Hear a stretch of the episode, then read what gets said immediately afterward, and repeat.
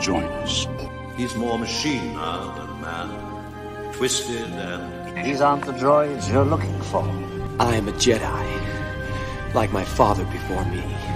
I love you. I know. The Force is what gives the Jedi his power. It's an energy field created by all living things. It surrounds us, and penetrates us, binds the galaxy together. Sir, the possibility of successfully navigating an asteroid field is approximately 3,720 to 1. Never tell me the odds.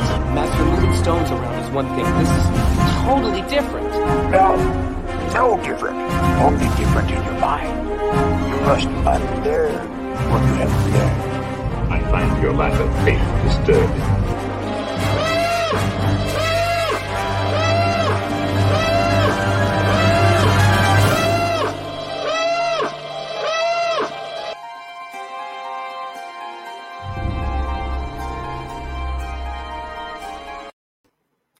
¿Qué tal, mis queridos guampas? Excelente mañana, tarde o noche, en el momento que nos estés escuchando. Si descargaste esto por Spotify o le pusiste play, muchísimas gracias. Y si estás con nosotros conectados desde temprano, también muchísimas gracias. Bienvenidos al episodio 194 del podcast Hablando de Star Wars, traído para ustedes por la cueva del guampa.com, el santuario para todos los coleccionistas y, por supuesto, fanáticos de Star Wars. Y como todas las mañanas, que por cierto, hoy estamos grabando un sábado 22 de octubre del 2022, me acompañan mi queridísimo amigo, al que denominamos el buscador eterno de la luz, el criptógrafo de nuestro templo, George. Davo, buenos días, buenos días a todo el Guampa Auditorio que se une el día de hoy, tempranito, así como dices, para escuchar una tertulia más, ver una tertulia más y para quienes van a escucharnos en la versión de audio en el transcurso de la semana, bienvenidos, esperando que tengan un excelente día. Oye, tengo una duda, Davo. Esa figurita que tienes atrás del mando, ¿qué, qué, qué, qué figura es? La estoy viendo. Esa mera, esa mera, esa mera. Esta es una figura custom, es una estatuilla, de hecho. La hizo mi querido amigo eh, Indiana. Le mando un, un saludote. Él se dedica a a pintar de miniaturas y ha hecho mi plano de Boba Ándale, ándale, exactamente. Y este güey, de verdad que ese güey de verdad se, le va la onda, ¿verdad? Como que se le salen las cabras del corral. No a ti, Indiana, no a ti, Indiana. Hablo de un tal Lord Griller que así llega, como, como, ¿por qué? Bueno, en fin. Sí, sí, sí, está bien bonita. Luego, luego la, la, pongo más a, a, detalle. Y por cierto, pues, si quieren algo similar, pues el buen Indiana realiza esas chambas. Vientos, George, bienvenido. Oye, soltaste videazo ayer, ¿verdad? Sí, una reseñita acá. ahí está, ahí está, pues ahí está. Busquen el Arco Kyber. Es la novela. Sí, la novela. Muy bien, para, para todos los que disfruten de las miles de la Alta República, ya está la nueva reseña. Vientos, George. Oigan, y también eh, nos acompaña con nosotros, pues, una persona que aparentemente le quema el asterisco por entrar, así es que de una vez vamos a meterlo. Mi querido amigo, el renacido, el Revenant, Lord Griller. Aclarando. How are you? How are you, my friend? No, no, no fue mi culpa en el Safari. No, estoy en el iPad, güey. No choqué, me chocaron. Ay, güey. Estoy. Oh, ya, ya, ya, ya. Estoy, estoy quitando la tarjeta gráfica para poder mudarme. El, hoy es el, la última misión de la Dead Star. En unas horas más estaremos en Mustafar, en el castillo de Lord Griller. No fui yo, ¿eh? Una disculpa. Tú sabes que no suelo ser así de intrusivo. No, pues, para nada, leve. Válgame la chingada. Pepito. Bueno, pero qué bueno que, que, nos acompañas. Muchas gracias por. Los voy a acompañar un, rato. no, no, no. aquí, guardo la. Sí, a huevo, me, van a acompañar a, terminar de empacar. Ándale. Ándale, bienvenido, bienvenido, Pepe. Oiga, eh, bueno, también nos acompaña uno de los mejores catedráticos que ha impartido en la Universidad Autónoma de Coruscant, mi apreciadísimo profesor Roby. ¿Cómo estás, profe? ¿Qué tal, Davo? Buen día, buen día, Pepe, buen día, George, buen día a toda la gente que nos está escuchando. Como siempre, muy contento de estar acá un sábado más, Así que bueno, muy, con muchas pilas, con muchas pilas. Con muchas pilas. Oye, profe, tienes un proyecto entre manos y ahorita, ahorita nos vas a platicar un poquito más al respecto de lo que traes ahí, tus planes que traes en, en, el caldero. Pepe, le voy a poner tantito silencio porque se escucha tu andar por todas partes. Muy bien, y ahora sí, traído directamente desde, pues quién sabe en dónde, porque las fotografías eran engañosas, de repente lo veíamos muy contento, de repente lo veíamos bastante preocupado y en otras ocasiones hasta perturbado. Señores, señoritas, permítanme presentarles a esa persona que, caray, dejen ustedes, yo, yo me levanto a las 5 de la mañana para tener la oportunidad de estrechar virtualmente su mano, aunque sea, y tener el placer de empezar el día con este señorón de la palabra elegante, ese que le dijeron el lujo de Canto Byte, el segundo sol de Tatooine, mi querido amigo, mi hermano, arroba Lucy Fagor. Muchas gracias, Daumático, por siempre recordarme que, soy gordo, porque todo esto habla así como de, de, mi grandeza, ¿no? Entonces, supongo que te refieres a eso. Muchísimas gracias, jóvenes. Estoy feliz de estar de regreso en mi santísima y hermosísima casa no había podido transmitir desde aquí en un par de semanas, lo cual había sido algo complicado, pero ahora estoy de regreso y feliz de regresar a estos micrófonos con tiempo completo, sin tener que correr a ningún aeropuerto ni nada, que eso suele ser algo complicado. Les pido una disculpa si estuve ausente este par de semanas, pero pues ya sabes, uno tiene que, seguir con los caminos y oye, los caminos de la vida, que a veces no son como yo pensaba, ¿no? Ni, lo como yo, creía, ¿no? Entonces, este, ese es el tema. Mi querido profesor, qué gusto verlo, mi querido George, qué gusto verte, George. Como te comentaba hace rato, George, al ratito me voy a echar una, un caldo de gallina rellena de chorizo, entonces este, ahí te mando fotos cuando, cuando me lo meriende. Mi querido Pepe, ¿cómo estás? Qué gusto verte, Pepito, ¿todo bien? ¿Dormiste bien, Pepito? Te ves, te ves muy bien. Te ves muy golpeado. Te ves un poco golpeado. Bien madreado, güey. No, bueno. No, no, casi no he dormido, güey. Bueno, pues. Este échate un pistito. Oye, así en el programa, Pepe. No, hombre, güey. Estás viendo que la mudanza llega en tres horas, güey. Todavía ni siquiera he terminado de empacar la PC, güey. Imagínate. No nada. Dile al mudancero, oiga, brother, ahí, ahí, hay un par de cervezas y ayúdame. Y ya con eso, con eso queda. Señores, pues sean ustedes bienvenidos a este programa. Muchísimas gracias por acompañarnos a todos los amigos que están por ahí conectados desde temprano y los que nos escuchen en el podcast el lunes. Pues muchísimas gracias por tomarse el tiempo de escucharnos, de comentarnos y de traernos todo ese, ese, mágico set de cosas que normalmente queda ahí en las redes. Muchísimas gracias y pues bienvenidos, Daumático, ¿no? Muchas gracias y también eh, me gustaría agradecerles a todos los que ya hacen el favor de seguirnos a través de nuestras diferentes redes sociales. Como saben, subimos contenido especial y exclusivo a cada una de ellas. Nos encuentran como la cueva del Guampa y estamos literalmente en todas partes, Instagram, Facebook, Twitter, aquí en YouTube, este, ¿en dónde más? En TikTok, Tinder, Grinder y pues todo ahí donde se pueda chatear, ahí por ahí andamos. Así es que por favor, échenle ahí el like o el follow o el me gusta o como quieran llamarlo.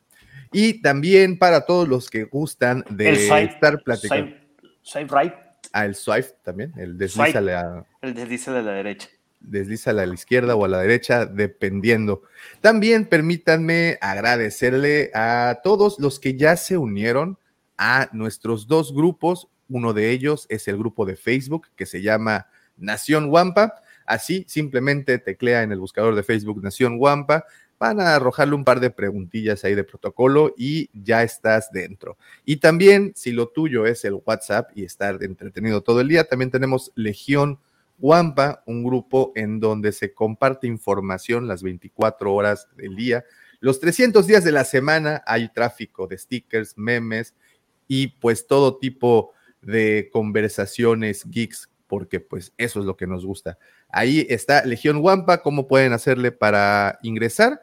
Eh, simplemente nos mandan un mensaje directo por cualquiera de las redes y les vamos a compartir un link para que puedan unirse y posterior a eso, mi querido amigo el George, alias el Arco Kyber, les enviará el reglamento, porque hay un reglamento que, se tiene que hacer cumplir. Y pues ya se podrán imaginar. Así es que esos son nuestros grupos, por si quieres seguir la conversación, además del podcast, como sabes, tenemos el canal de YouTube en donde estamos subiendo videos prácticamente diario. Y por último, eh, los invito a visitar la cueva del guampa.com, la tienda virtual en donde podrán encontrar literalmente todo el inventario, todo lo que un coleccionista y fanático necesita. También ahí, una vez que esté dentro de la cueva del guampa.com, se va a la esquinita en donde dice comunidad y ahí le da clic, ahí teclea su correo y lo que me lleva a preguntar, George, ahora sí, ¿te llegó el correo? ¿Ya? ¿Ya tienes Hazle tres preguntas, güey. Hazle tres preguntas que vengan en el correo. ¿Cuál es el artículo de la semana, George? No lo sé. Muy bien. Ok, no lo sé. Bueno, pero ya te llegó el correo. ya me llegó la semana, esa, misma semana, me llegó un correo. Bienvenido. No sé si eso sea. Ojalá que sí. Oye, pero ya salió el segundo correo, güey. Sí, pero es que a él no le había llegado ese primer correo. A él le llegó el. Como sea, ustedes no sean como George, ustedes sí inscríbanse y reciban información importante y valiosa para todos los coleccionistas. Y bueno, y hablando de información importante y valiosa para todos los coleccionistas, permítanme ser el primero en anunciarlo, al menos por este medio, que nuestro querido catedrático, la persona más sabia que está sentado en este panel, la que nos acomoda las cabras de repente cuando están brincándose, mi querido amigo, el profesor Robbie, estrenará podcast y canal. ¿Es correcto, profe? Es correcto, es correcto. Estamos haciendo los últimos ajustes. Eh, calculo que en un par de semanitas ya más o menos la cosa estará bien redondita como para salir. Así que bueno, iremos informando a lo largo de estos días eh, para, para, que vayan viendo las novedades. Pero sí, estamos, es algo que bueno, venía pensando desde hacía mucho tiempo y vamos a probar, vamos a ver cómo, cómo sale, ¿no? La idea es este, seguir compartiendo todo esto que, nos une y, bueno, tener otro espacio más para, para seguir con estas conversaciones, con estas charlas. Así que bueno, ahí andamos, haciendo los últimos ajustes. Muy bien, profe. Oye, ¿y tienes, tendrán algún tema en particular del que platicarán? Y la idea es un poco, bueno, no salirnos de, las cosas nuevas, ¿no? Pero eso es un poco también lo que mucha gente espera.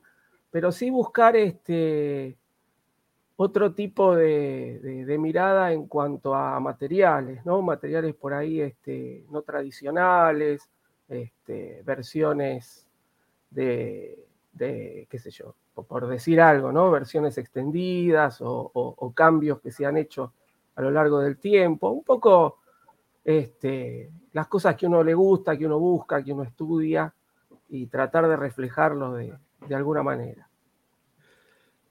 Ahí está. Daumático, es así como de muchas felicidades, profesor, pero así, Daumático, nuestros pollitos están creciendo. Están volando. No, están volando por pollitos. El profesor era todo un gavilán cuando nosotros estábamos apenas este, tirando el pelito. Es más, ni pluma teníamos, güey. Estamos así como, eh, como los del George, así. Así como los del George, haz de cuenta, todos seis desplumaditos ahí. Tres pelitos. igual, igual, a ver, seguimos en la bandada, ¿eh? Seguimos. No, supuesto, por supuesto. Lo que, ¿Crees que lo vamos a soltar, profesor? Lo que a mí me lleva, lo que a mí me lleva a, a, a Como la América, puro billetazo lo van a retener. Ándale, ándale. Oye, no, destruimos el podcast de Star Wars con amigos, nada más para dejarlo ir, profesor. eso lo dije, lo pensé. Lo dijo, lo dijo. Oye, oye, pero bueno, mi opinión es la siguiente. A mí se me hace muy bonito que los sábados nos reunamos entonces aquí, creadores de contenido, de, de canales evidentemente interesantes y con mucha información y que los sábados, el, hablando de Star Wars, este punto de convergencia en donde estemos todos platicando y enriqueciendo. Lo que me lleva también a decir, ¿y tú para cuándo, Pepe? Mm, ahora que se mude. Claro, estás viendo que no me puedo mudar, güey. y te pido un canal, ¿verdad? Estás viendo que lo tienen a 20. Ya, ya. No, sí. es que tiene, es que lo chistoso es que sí tiene, por eso lo estoy molestando.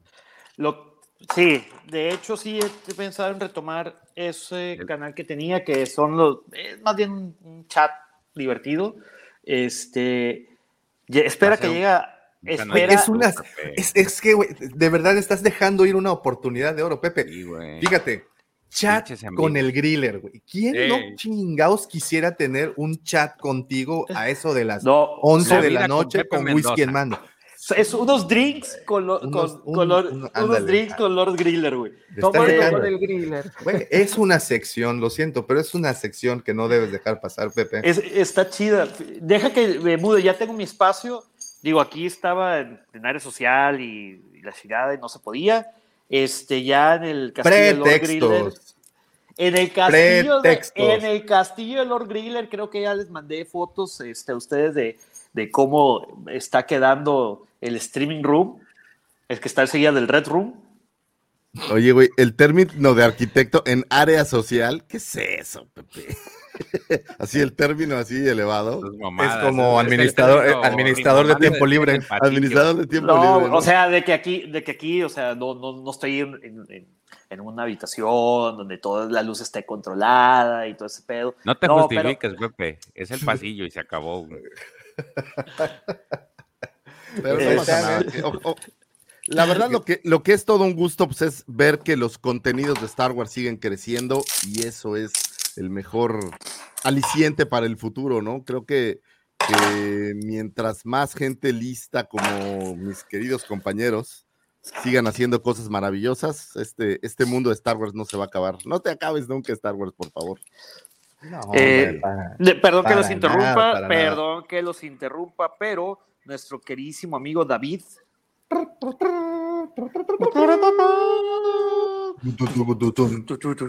Mi querido, mi querido David, esto puedes agradecérselo al señor Mendoza y su impuntualidad por mudarse a tiempo y no tener los efectos preparados. Nah, no es cierto, pero yo creo que cuando son orgánicos son hasta con más cariño, ¿no? Porque Es literalmente vienen dentro de uno, ¿no? Vienen así. Uno se esfuerza, claro, Uno uno se se esfuerza. por, por darle Es el, guampa señal. saludo. También. Bien, entonces David, muchísimas gracias, a- abrazotes y muchas gracias a todos los que están conectados también. Pues bueno, eh, casi el perdón, completo. antes de Diga, seguir. profe, adelante. Yo le quiero hacer una pregunta ahí al, al señor Pepe, ¿no? Porque estoy intrigado desde la ignorancia, ¿no? Es, cuando uno se muda, ¿es muy necesario desarmar la PC? Porque yo cuando me mudé, así como la tenía, así fue la mía. Pero está bien, No, la tuya es como de la NASA, la mía es apenas media placa, ¿no? Pero bueno, Así son. Lo, profe, lo- así lo son. recoma- lo recomendable es quitarle la tarjeta gráfica porque es muy pesada. Este, si, se fija, por ejemplo, este armatoste claro. Profe, le, le Es- dio hilo. Es la tarjeta gráfica. Oye, güey, una duda existencial. En distancia auto, digamos, ¿a cuánto está el- la, la locación actual de la nueva locación? Está a 15 minutos. güey. Ok. I rest my case. Ok, siguiente pregunta. ¿Por qué? No, no, ¿por qué? pero no, no, no, es que yo creo que va, yo creo que va hilada con mi pregunta. A ver. Yo creo que, bueno, más bien no es pregunta, es como más afirmación. Que esto es un mero pretexto para que lo dejaran grabar el podcast. güey. Tengo que ir a desarmar la PC. Ah, A ver, papá. por eso me voy a ir cuando Yo termine de desarmarla. Alfa y Omega. Eras, Por eras, favor. eras, eras, Por eras, Oye. My soy- will be done. Era. Oye, es, es como en la película, soy alfa y omega solo cuando nadie me ve. Sí, sí, en la regadera. En la regadera solo. Eras alfa y omega. No, no, mi, mi pregunta iba, Pepe, relacionada a que para 15 minutos de trayecto eh, vas a con- quitar tarjetas gráficas y todo. Digo, me llama un poco la atención. Lo que pasa, no, lo que Soy pasa es ignorante, de- soy ignorante, ahí te va. Eh, la tarjeta gráfica es. Pero recuerda que tenemos tres horas, ¿eh? Nada más. Sí. La tarjeta gráfica es el componente más, eh, Digo, más para caro quien quiera de la conocer PC. la conversación, continuarla, ahí está el Instagram de Pepe para que sigan cómo paso a paso cómo desarma su computadora. Oye, si Henry Cavill tuvo millones, güey, imagínate. Patrocinado por HP. Este, ¿cuál HP, güey? No, hombre, güey. Hijo de puta. AMD, AMD. Chale. O ALB. Qué bajo caíste. Eh, este, Texas es- Instrument. sí vale la pena quitar la. Es lo que pasa cuando compras computadoras Fisher Price, güey. Claro. Exacto, güey. De, de las de Walmart, güey. Este. Al ser el componente más caro de la, de la PC, inclusive más que el procesador, es recomendable quitar la tarjeta gráfica. No importa si la vas a mover eh, mientras sean distancias largas, sobre todo por las vibraciones que puedes tener en el carro. güey. Y más en las caras de Monterrey, güey, que cada cinco metros hay un pinche bordo. güey. Entonces ahí se, el tema es de que las tarjetas están en sentido horizontal, se puede doblar el conector y ahí es donde vale madres y te despides de alguna cantidad generosa de dólares. Nos dice, escribe Alejo Rubio, Rubio, perdón. Y me gustaría poner este comentario así con, Hasta con- se fue, güey. sí, con nubecita como de cómic abajo del profe. El profe en este momento ya se arrepintió de haber preguntado. Ya lo conoce, profe. Te felicito. Pepe, por, por ser tan precavido con el equipo. Creo que tienes, creo que tienes razón. Yo, yo sigo pensando que fue el pretexto para, Sí. para venir a grabar. Y así. No más. Sí. Oye, a ver, espérame, espérame, espérame. Porque espérame, la espérame. semana pasada No, no, no, espérate, hablando hasta en es- baja. Espérate, güey, espérate, güey. Cuando tú dices el pretexto de venir a grabar, ¿quieres decir que en la otra casa no estaba solo? ¿Cuál, güey? No, no lo No, es dedujiste? que no se ha movido. Apenas se va a mover. Esta es la vieja casa. Por eso, Esta es la pero vieja casa. en donde, La vez- en donde la vez no anterior lo, estaba en donde no lo dejan, digamos, grabar. En ningún la- la lado, güey. Yo grabo en En donde ningún sea, lado. Ahí, mismo ningún lado. lado Ah.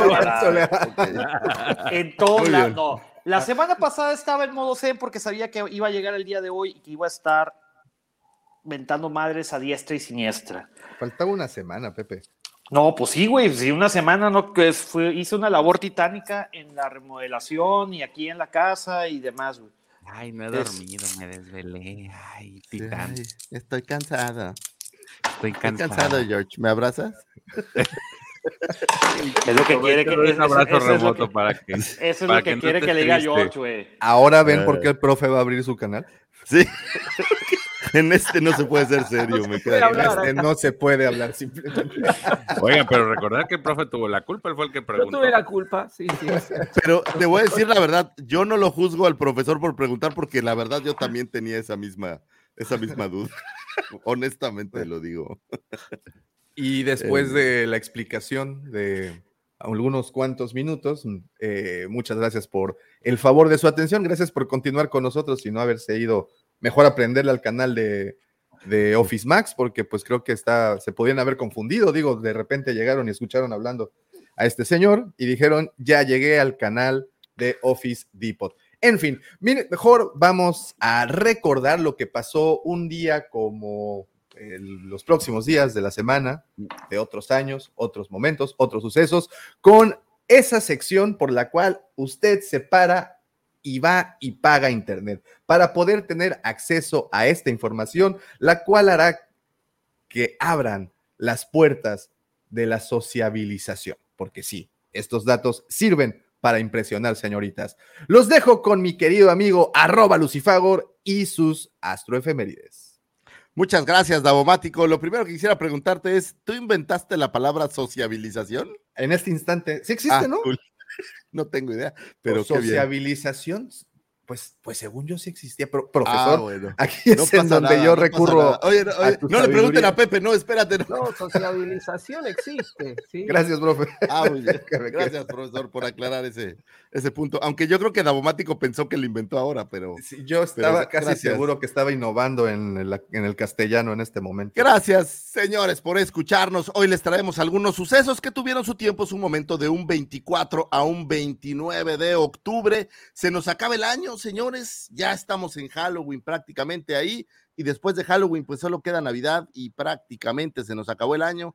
Entonces hay que seguir dándole fuerte. Es el último estirón del año, señores. Nos quedan dos meses y pedacito para poder terminar. Entonces, toda la gana, máximo esfuerzo. Y vámonos con esto, señores. Un 24 de octubre de 1976 nace Amy Allen, actriz norteamericana quien fuera contratada originalmente por ILM como asistente de producción, trabajando en cintas como eh, Pandillas de Nueva York, Electra, Pearl Harbor eh, e Inteligencia Artificial. Se dice que Lucas, tras ver una portada en un cómic de Dark Horse en donde apareciera Ayla Secura, tomaría la decisión de incluir al personaje de raza Twi'lek en El ataque de los clones y posteriormente en La venganza de los Sith, originalmente de forma digital, lo cual yo creo que no estaban muy seguros cómo hacerlo y fue entonces que decidieron pues más bien caracterizar a alguien y traer a Amy Allen a este proyecto. También ha participado en otros proyectos como Band of Brothers. ¿Se acuerdan de esa serie de HBO que era bastante buena? Sí, cómo no. Bastante De Tom. Hanks, ¿no? Una chulada esa serie. Este, Pues no, ¿sabes quién sale? El David Schwimmer, ¿no? El... No, pero creo que La, Tom produjo, Hanks- la produjo Tom Hanks y salía al inicio. Mira, esa palabra sí es nueva, produzo, es... la produjo, dije. Dijiste Produjo. cabrón. Es que produzo es en España, güey, no critiquen. He produced the series. Ah. Ah. Así como en Parque Jurásico 3, National Treasure. Me gusta mucho esa película. Si no la han visto, échenle con Nicolas Cage. ¿La han visto alguna vez, National Treasure? sí, cómo no, de las Es favoritas.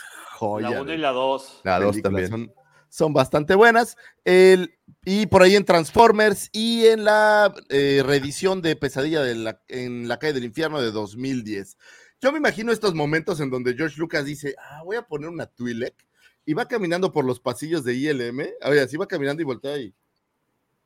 ¿Tú? Sí, tú. Ven, vamos a caracterizarte. Oiga, pero yo estoy trabajando aquí en, en Jurassic Park y no sé qué. No, Desnúdate. Deja lo que estés haciendo y desnúdate. Oiga, pero el personaje es. Pero es para prestar la voz nada más. Desnúdate. ¿Te imaginas? Qué, qué miedo. Güey, y luego, ¿por qué empezó el movimiento de Me Too, güey? Pues, pues por culpa de esas personas, güey. Pues esta gente como George Lucas, ¿no? Que llega y. ¿Tú te imaginas que llega a tu oficina George Lucas y te dice desnúdate? Te desnudas, güey. ¿De qué estás Sin hablando? pensarlo. El señor vale 4 mil millones de dólares cuando vendió su negocio. Pero bueno, está bien. ¿A ti te han pedido que te desnudes, Davo?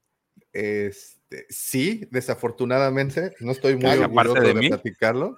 Oye, cuando, te- cuando checaron La última vez, además, pidieron que llevara rodilleras, entonces, pues bueno, ya ustedes hagan las matemáticas. Este, pero, pero afortunadamente sí, las personas correctas, Lucifer. Ah, bueno, me da gusto que haya sido siempre en, en supervisión de un adulto, Davo, por Sí, favor. sí, sí. Porque sí hay personas incorrectas en las que puedes Sí, este, cómo no. confiar. Pues este personaje que pudimos ver, pues esta foto la vimos en la batalla de Genosis, que pues pudo haber tenido algo más o no, ¿qué opinan? ¿Podría haber algo más de Ayla Secura? Pues a mí se me Podría. hace un poco... Podría, podría. Y pues hasta este año, hasta el 2022, y para muchos aún no les llega, la primera y única figura de Black Series de este personaje. Sí, Tardaron. interesante. Tardaron un ratito. Pero bueno, ya pronto bueno, vamos a poder... El personaje tuvo desarrollo en otros formatos. Acá como que se pierde, ¿no? Porque Pues es uno del si montón, no prestas mucha vuelve- atención, enseguida se te fue. Sí, sí. Es uno de esos que queda ahí en el montón.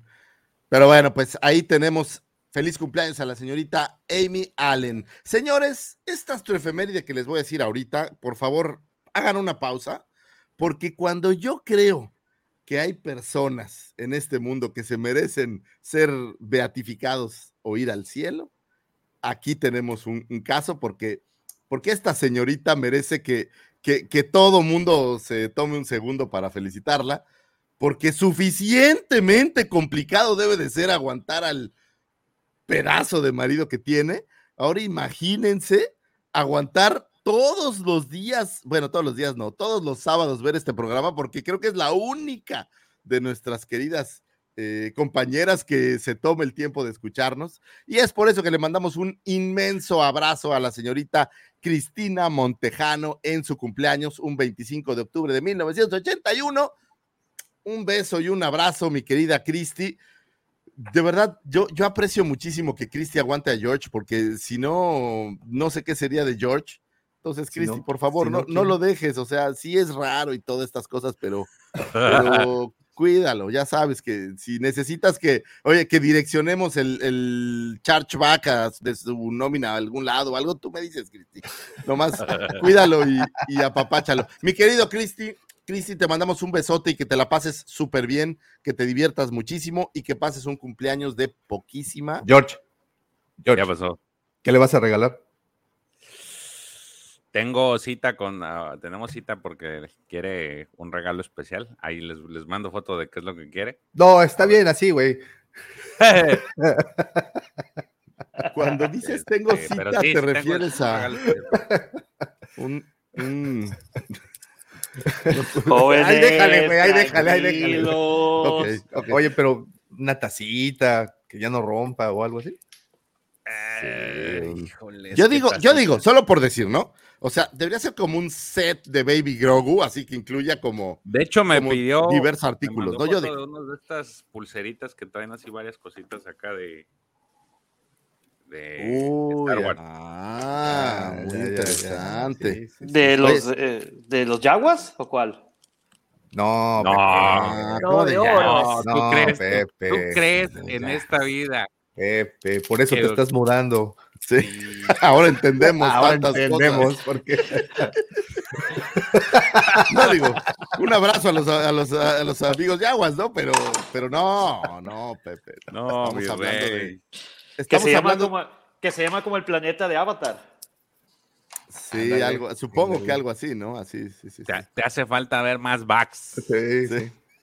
Y No, menos, en este avatar, caso y más- menos avatar. En este caso, menos bugs y más este, telenovelas, supongo, o algo así. Pero bueno, le mandamos un abrazo, un besote, mi George. Abraza mucho a tu mujer, es una maravillosa seguidora. Oye, y la verdad, de verdad, para mí es importante porque de verdad a mí ya nadie me sigue de mi familia. Entonces, cuando sé que alguien de la familia de alguien más lo hace. No, y, hace y sentir luego más bonito cuando te, se ponen eh, se ponen a este a madrearte. ahí en público. No veo Iti. Chingó a su vida. ¿Ya la viste, por cierto? Ya, güey, Ya, ya. ya, ya. Ay, ay, ya. El viernes me la, la- me la- el no, el domingo me la aventé. ¿Y Oye, te pero gustó? para- Es eso ya lo tratamos el miércoles. ¿Tuviste el miércoles? Ah, no. Estaba Ah, desarmando, estaba desarmando la otra PC. Entonces, Ah, este, estaba des- La Mac. La Mac, La Mac, el la iPad. Órale, Muy bien. Bueno, pues abrazote, que se la pasen muy bien, George, que se la pasen padrísimo. Dale las gracias a tu mujer por todo lo que nos apoya y pues feliz cumpleaños, mi querida Cristi. Señores, un 25 de octubre de 1969 nace Nika Futterman, actriz, cantante y jugadora profesional de póker norteamericana, quien ha proporcionado voz para múltiples personajes en series animadas. En la saga de Star Wars fuera reconocida como la voz de Asash Ventress en Clone Wars, así como en The Bad Batch, por ahí hace un personaje llamado Shiha y un personaje llamado Trick en el videojuego de 2013 Star Wars The Old Republic Rise of the Hut. Inició su carrera como actriz en programas como Chicago Hope y Murphy Brown, pero posteriormente consolidó su carrera como actriz de voz para series animadas de... Yo quedé impresionado de la cantidad de series en donde ha aparecido esta, esta señorita, algo así como unas 300 producciones, eh, algunas de ellas como El pájaro loco, La telaraña de Charlotte, Hey Arnold, Los Padrinos Mágicos, Rugrats, Evil Dead, el videojuego de Regeneration, el videojuego de Saints Row, Horton y el mundo de los quién, Madagascar y muchísimas más. Es decir, la voz de esta mujer, yo estoy seguro que la han oído en múltiples, múltiples lugares, tiene un palmarés brutal. Adicional a eso, en su tiempo libre, la señorita es jugadora profesional de póker. Entonces, para que se den una idea, eh, me parece que el último año ganó algo así como eh, medio millón de dólares jugando póker, lo cual wow. No es despreciable, ¿no? Oye, No, no, digo, no, para nada. oye, a, a veces no los gana el canal. No, pues no. Ah, Entonces, Híjole. Híjole. Pero bueno, pues ahora sí que qué chido poder combinar. Yo siempre quise eh, aprender a jugar póker de una manera en la que sí ganara dinero, porque como saben, me gusta apostar, pero nunca logro ganar dinero, entonces es bastante deprimente normalmente cuando termino. Apuéstale al Toluca. Ya le aposté, y güey, gané, no vas a creer. Le aposté 200 pesos y me gané como 6 mil pesos, güey. Estuvo brutal. porque combiné también con el, el Monterrey, entonces, el partido de Pachuca Monterrey. Entonces, sí, gracias por ese consejo, George. Estuvo buenísimo. Ganándole a las águilas, gané dinero, eso es un negocio. Y le volví a apostar. Entonces, eso, eso está, está bien. Gracias, gracias, mi Está George. el- bien, güey. Nosotros, consejo. el América es como McDonald's, güey, dedicados a hacer sonrisas. Este, sí, te voy a decir la verdad, sí me robó una sonrisa ese Qué partido ole, ganador. qué ole. Eh, La, la verdad, digo, y, y miren, soy, no tiene nada que ver con las astroefemérides, pero pinche América juega bien, güey.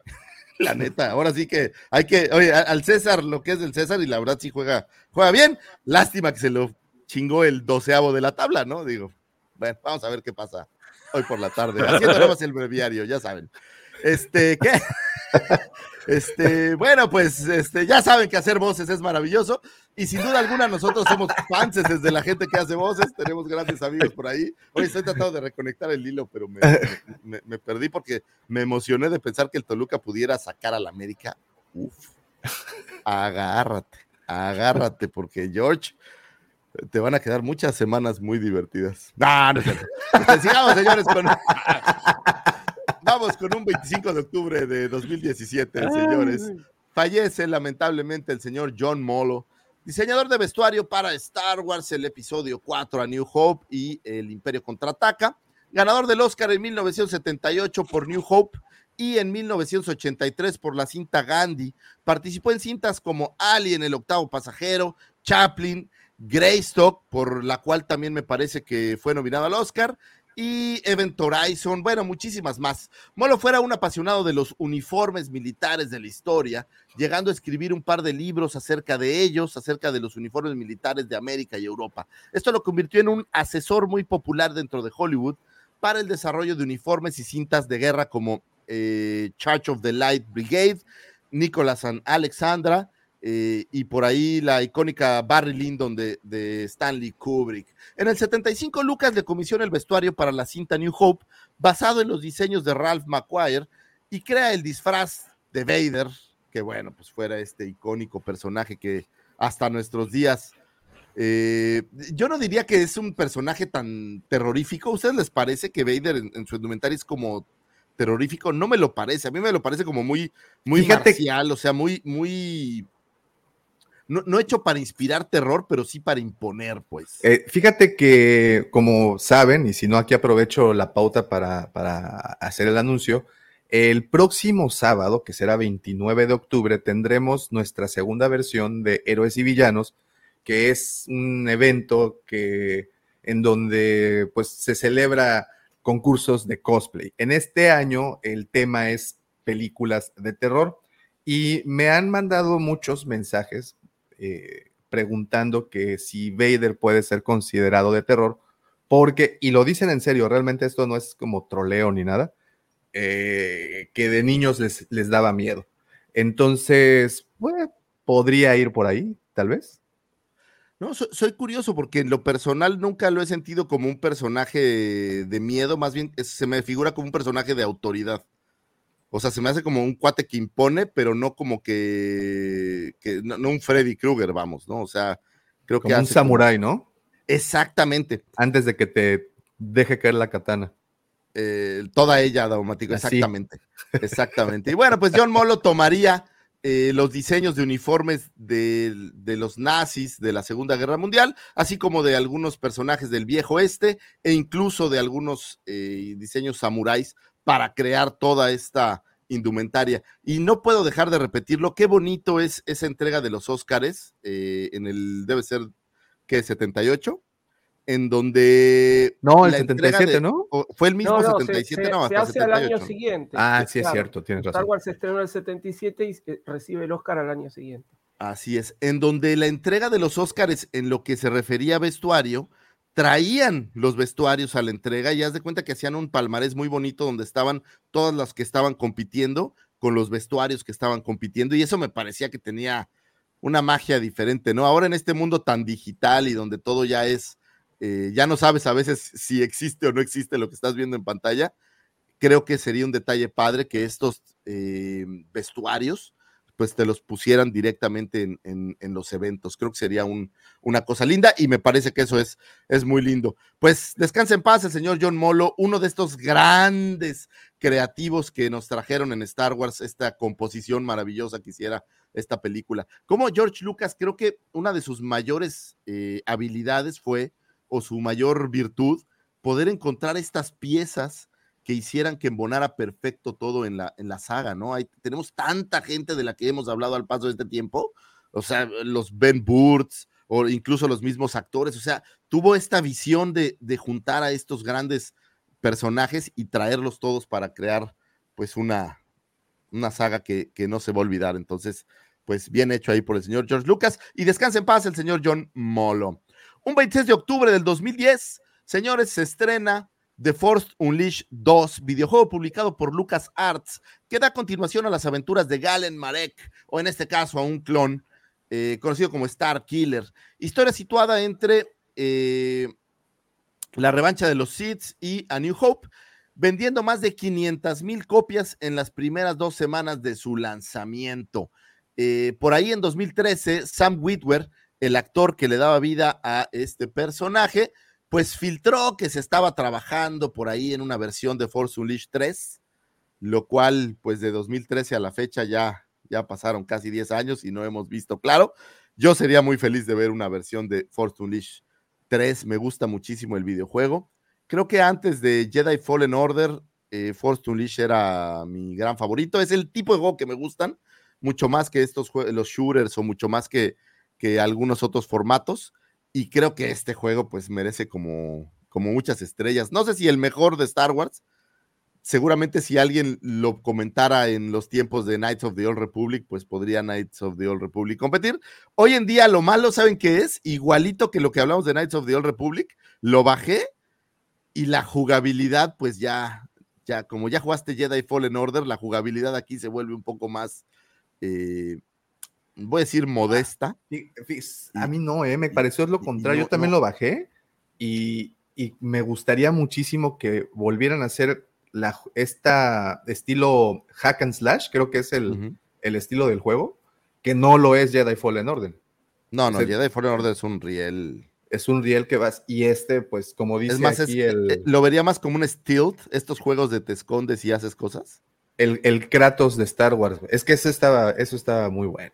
La verdad es que Estaba sí. bueno, sí, tienes- ahí tienes razón. Pero no, yo sé es que los movimientos, como que a lo mejor tiene que ver que no son iguales y te acostumbras a, a mover a un personaje y crees que el otro se va a mover igual, ¿no? Entonces, ese es lo que de repente cuesta trabajo. Y, y Pero sigue de oferta, alguna, ¿eh? Sigue de oferta todavía por ¿Sí? los que quieran adquirirlo ahí. Creo que 70 pesos, 60 pesos, algo así. Está, está muy barato y sí vale la pena. Ahora, si nunca lo jugaste o no lo terminaste o quieres recordar un poco, creo que vale toda la pena. Es un juego, tampoco me parece de estos juegos interminables que duran como 3000 horas.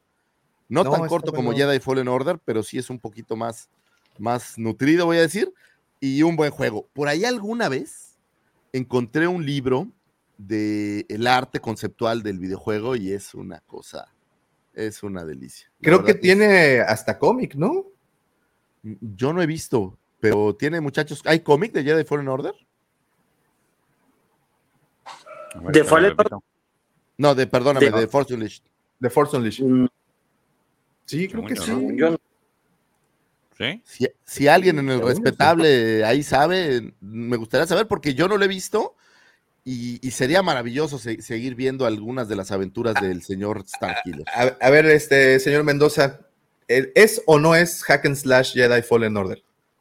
Según yo sí, güey. Es como, eh, como bien lo dijeron, es... eh, Ahí está, sí, sí hay cómics. Sí, hay Aquí los tengo, ahí está. Según yo no, por, el, por, por la fluidez de, de- de los ataques y todo, pero pues igual sí estoy... o sea, es un juego de acción rápida, como God of War, güey. God of War, güey, tú nomás sueltas madrazos, güey, no sabes ni a quién le estás pegando ni nada, güey. A mí me parece más como al estilo estos de Assassin's Creed, o sea, que son estos de, de stealth mode, de- me, me da esta impresión de escóndete y, y madrea, ¿no? Y déjame decirte, Nel. Sí, mira, aquí te lo tienen declarado como hack and slash. Ah, bueno. La wiki que Ah, no pues se está. equivoca. I'm sorry. Action Adventure Hack and Slash. Mira, dice Oye. Marcos Alberto que también tiene ese libro de arte. Ay, está, está, buenísimo, ¿no, Marcos? Está buenísimo. El libro, muy bonito. Pues ojalá que, que se dieran el tiempo de, de, ampliar más en esta historia y si fuera en un videojuego estaría chidísimo. Si fuera en una cinta, que por ahí también ya me parece que hubo ahí rumores. Ya sabes que pues todo el mundo rumorea cosas. Y pues ojalá que, que, que, sí le den más bagaje porque el personaje es muy chido. No estoy seguro si fue el primer personaje que vimos así como con dos sables normalmente. O alguien antes sabía, no me acuerdo, a lo mejor en algún cómic, pero a mí me gustó siempre que, que tenía esta sensación que era de los primeros que usaban dos sables. Pues eh, Exar Kun, ¿no? Ah, pues Exar Kun. Él traía sus, sus, dos sables. Eso me No sé, me, si, me no, no, sé si es, no sé si es antes. No tengo idea, güey, la neta. Pero bueno, pues buen personaje. Ojalá que, ojalá que le metan. Sigamos, señores, un 28 de octubre de 1978 nace Gwendolyn Christie, Gwendolyn Trace Philippa Christie, actriz de cine y televisión británica que le diera vida a la capitana Fasma. A ver, yo, yo soy muy bruto. Se dice capitana, se dice capitán Fasma. Sí, en estos Capitana. tiempos que el lenguaje, sí es correcto decir capitana. Sí. Sí, sí, sí. digo, no- es de no esas, de, de esas palabras que sí tiene. eh, ¿Cómo se dice? Pues, Sí tiene de los dos sexos. De los dos de los dos géneros. Bueno, entonces a la capitana Phasma para el episodio 7 de Force eh, Awakens y en The Last Jedi, un personaje que en lo personal me parecía interesante, me parecía que podía tener más y sin embargo creo que lo desperdician. Creo que no es eh, culpa del personaje, creo que es culpa del director otra vez y es de los grandes pecados que le atribuyo a tu amado Ryan Johnson, pero creo que desperdiciaron a Phasma pudiendo haber hecho algo mucho más eh, emblemático dentro de la cinta. Creo que le, le sucedió el fenómeno Boba Fett, en donde pues, pues quedó relegado un poco a, a cuestiones menores. A mí en lo personal me gustaba el personaje y la chava, bueno, pues es una chava muy alta, la forma en la que muere me parece, pues me parece muy X, ¿no? Entonces, pero bueno, pues lamentablemente que sucediera eso. Más adelante también prestaría su voz para los videojuegos Lego Star Wars The Force Awakens y para Battlefront 2, así como en Star Wars Resistance para las escenas que Phasma aparece por ahí para deleite de mi querido de mi querido George. Es conocida también por sus papeles de Brienne de Tart en la serie de Juego de Tronos y más recientemente por su aparición como Lucifer en la serie Sandman para Netflix, la adaptación del cómic o bueno, de la novela gráfica de Neil Gaiman publicada por DC Comics. En julio de 2011, Christie fue elegida como la guerrera Brennan de Tarth en la segunda temporada de la serie Juego de Tronos. Su personaje, una mujer excepcionalmente alta, musculosa y de aspecto sencillo, es la favorita entre muchos eh, lectores de las novelas. No sé, Davo, si tiene como dentro de las novelas este, yo no he leído nunca las novelas, pero es cierto que es como en las novelas, porque obviamente el- el- lo que ves en las series, en las series y en las novelas, pues ahí. En las novelas, de hecho, la describen más fea. O sea, no es que sea fea, la, eh, esta, esta actriz es, es muy guapa. En la, eh, pero la, la- la intención era que fuera fea. sí, sí, o sea, que era como y- masculina, pues, ¿no? muy Como- masculina, exacto. Y, y, pues eso la llevó a comportarse tal cual se comportaba, ¿no? Y a, y a- y a entrarle como, como le entraba a los combates, porque pues era excepcional. La realidad es de que sí, si tuvieron oportunidad de ver la serie, creo que no, ninguna, ni la serie ni los libros, la, eh, te dejan a deber con el personaje. Creo No, que sí, de hecho, bueno. Es, es uno de los personajes que desarrollan muy bien. Y este, y no, eh, fíjate que corren parejos eh, serie y, y, libros con este en particular. Ah, mira, pues buen, buen personaje. Christie dijo que eh, haber sido acosada por su altura y su aspecto andrógino podría haberle ayudado a desempeñar mejor el papel de eh, Brienne. Durante su preparación para las audiciones, empezó a usar ropa unisex para ayudarla a entrar en la mentalidad más masculina del personaje y comenzó un régimen de entrenamiento intensivo, ganando más de 6 kilos de masa muscular a base de este ejercicio. De acuerdo con los eh, co-guionista y productor de la serie, George R. R. Martin, obtuvo el papel prácticamente sin debate, después de que una llamativa audición en la que se presentó disfrazada y maquillada como el personaje, después de haber sido elegida, se preparó tomando clases de equitación, lucha con espada y lucha simulada. Su debut el 15 de abril del 2012 en la tercer eh, episodio de la segunda temporada de Juego de Tronos fue bien recibido por las críticas y Christie fue nominada en 2013 por este papel eh, a un Saturn Award como mejor actriz. Sin duda, buen personaje, mucho mejor personaje que lo que vemos de Fasma, creo yo. Creo que pudimos haberle sacado mucho más. Y a mí me gustó mucho su versión de Lucifer, por cierto, ¿eh? hablando de. Yo te de soy otros. muy honesto, cuando supe que ella haría de Fasma, yo pensé que le iban a dar más eh, juego en las películas. Digo, la actriz es buena. Oye, todo el tiempo la ves con el, con el, con el blaster así, güey. O te pudieron haberla puesto a luchar o algo, ¿no? O sea, pudieron haberle sacado jugo, pues. A- además, la novela, si no me equivoco, también está bastante entretenida, ¿no? Y te platica un poco del planeta de donde ella viene. y Pues es el es tema, ¿no? Pudieron haberle, bastante- haberle sacado jugo. Pero bueno, pues quedó, quedó ahí en el anecdotario. Eh, buena, buena actriz, me parece, dentro de los de Juego de Tronos, entre ella, The Hound y se me olvidó el nombre del chaparrito. Creo que se Tyrion. llevan de Tyrion, me parece que se llevan la serie y creo que ella, ella lo hace bastante, bastante Que bien. se- de hecho se da un tirazo con, con el The Hound, con el, Sí, con el se da, se da un buen llegue. Qué buen personaje ese de Hound, por cierto. me, me gustó bastante. Eh, feliz cumpleaños a la señorita eh, Gwendolyn, que aparte se llama Filipa.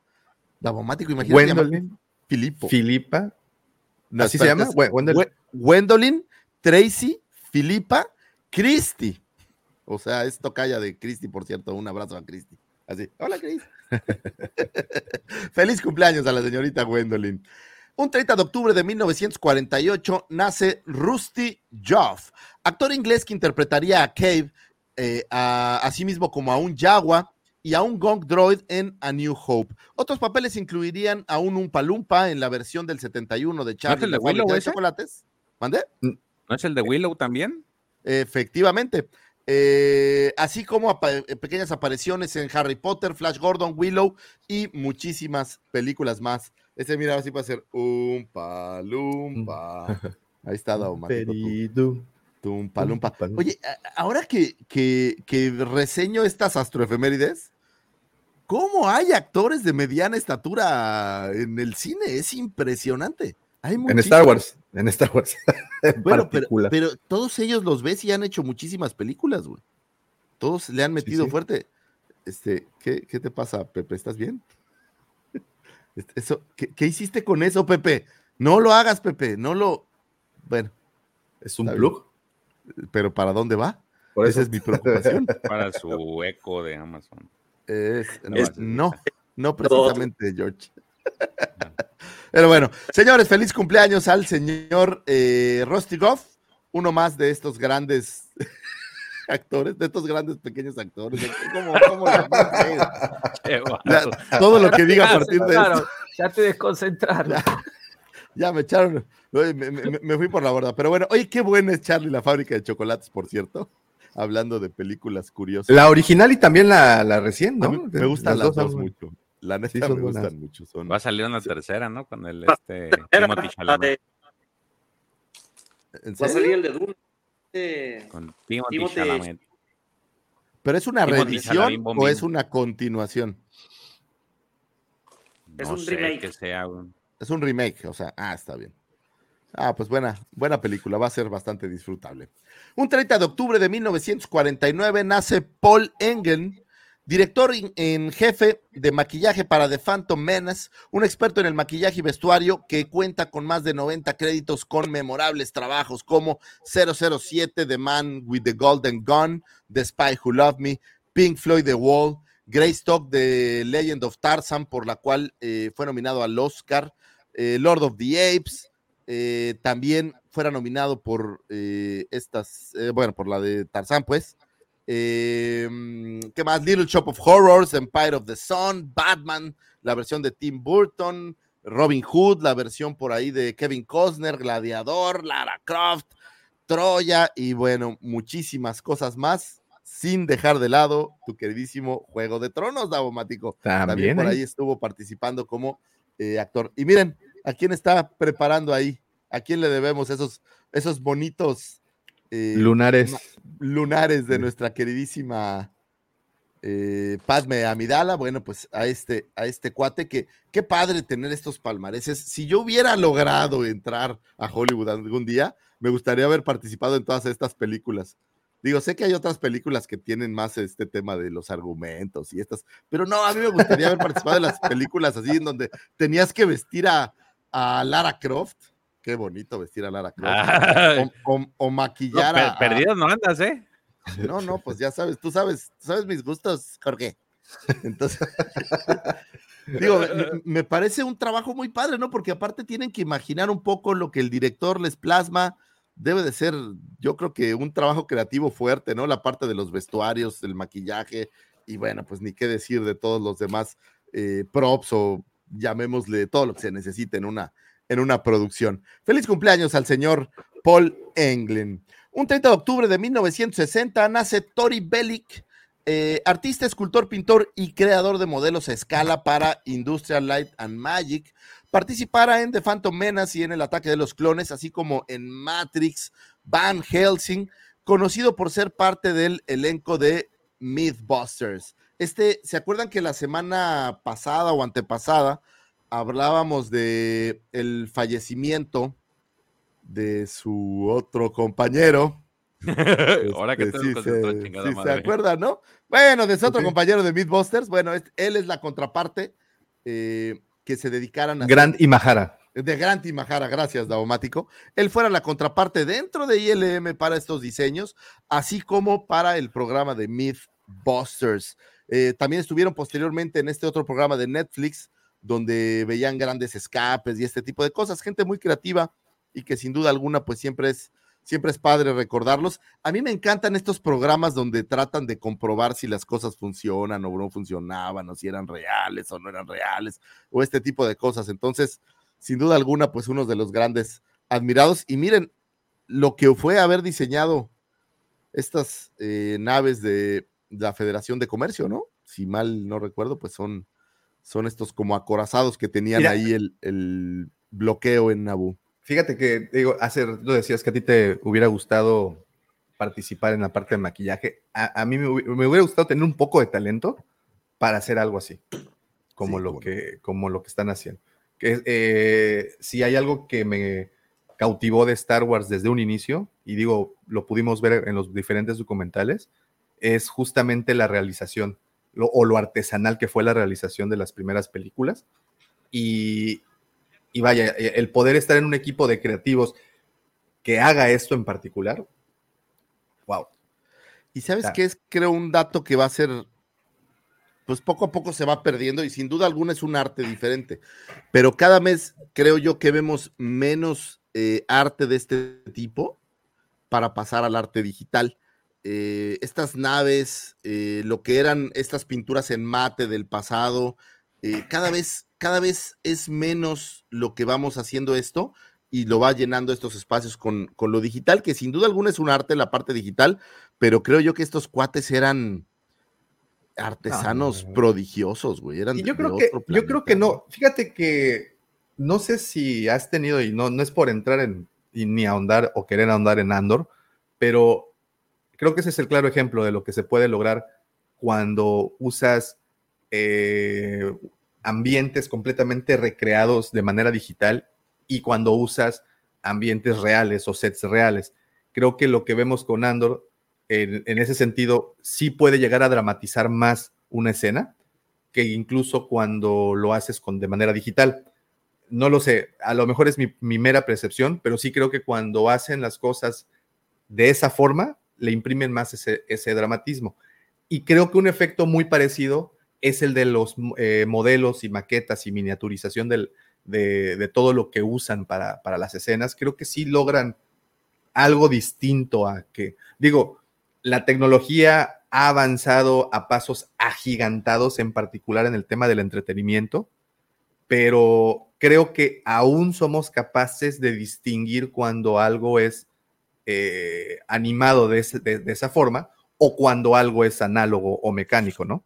Creo que todavía tenemos ese, esa pequeña capacidad para, para distinguir ese, ese, detalle. No sé, a lo mejor. Creo que cada vez la línea se pierde más, o sea, están llegando a un grado de habilidad en la parte digital en donde va a llegar un punto que va a ser sumamente difícil o imposible poderlos comparar. Pero sin duda el trabajo de la gente que hacía esto es monumental, ¿no? O sea, yo, yo, los admiro muchísimo. Ojalá yo pudiera hacerlo en mi casa, güey. No puedo recortar unos papeles para un trabajo de la escuela de mi hija, güey. O sea, así, así de malo soy. Y, luego veo esto, puta. le, mando toda la planilla pegada en la hoja. Soy nefasto, güey. Oye, veo el trabajo, por ejemplo, lo que hace Indiana, que me parece maravilloso, toda esta gente que crea modelos, o la gente de Red Five, o la gente por ahí de Asís. Y de verdad, a mí lo que más me, llama la atención es, es esta creatividad de, generar el, el, modelo y pintarlo y todo. Güey, yo pintarlo. El otro día me dice mi hija, oye, pintamos juntos un dibujo.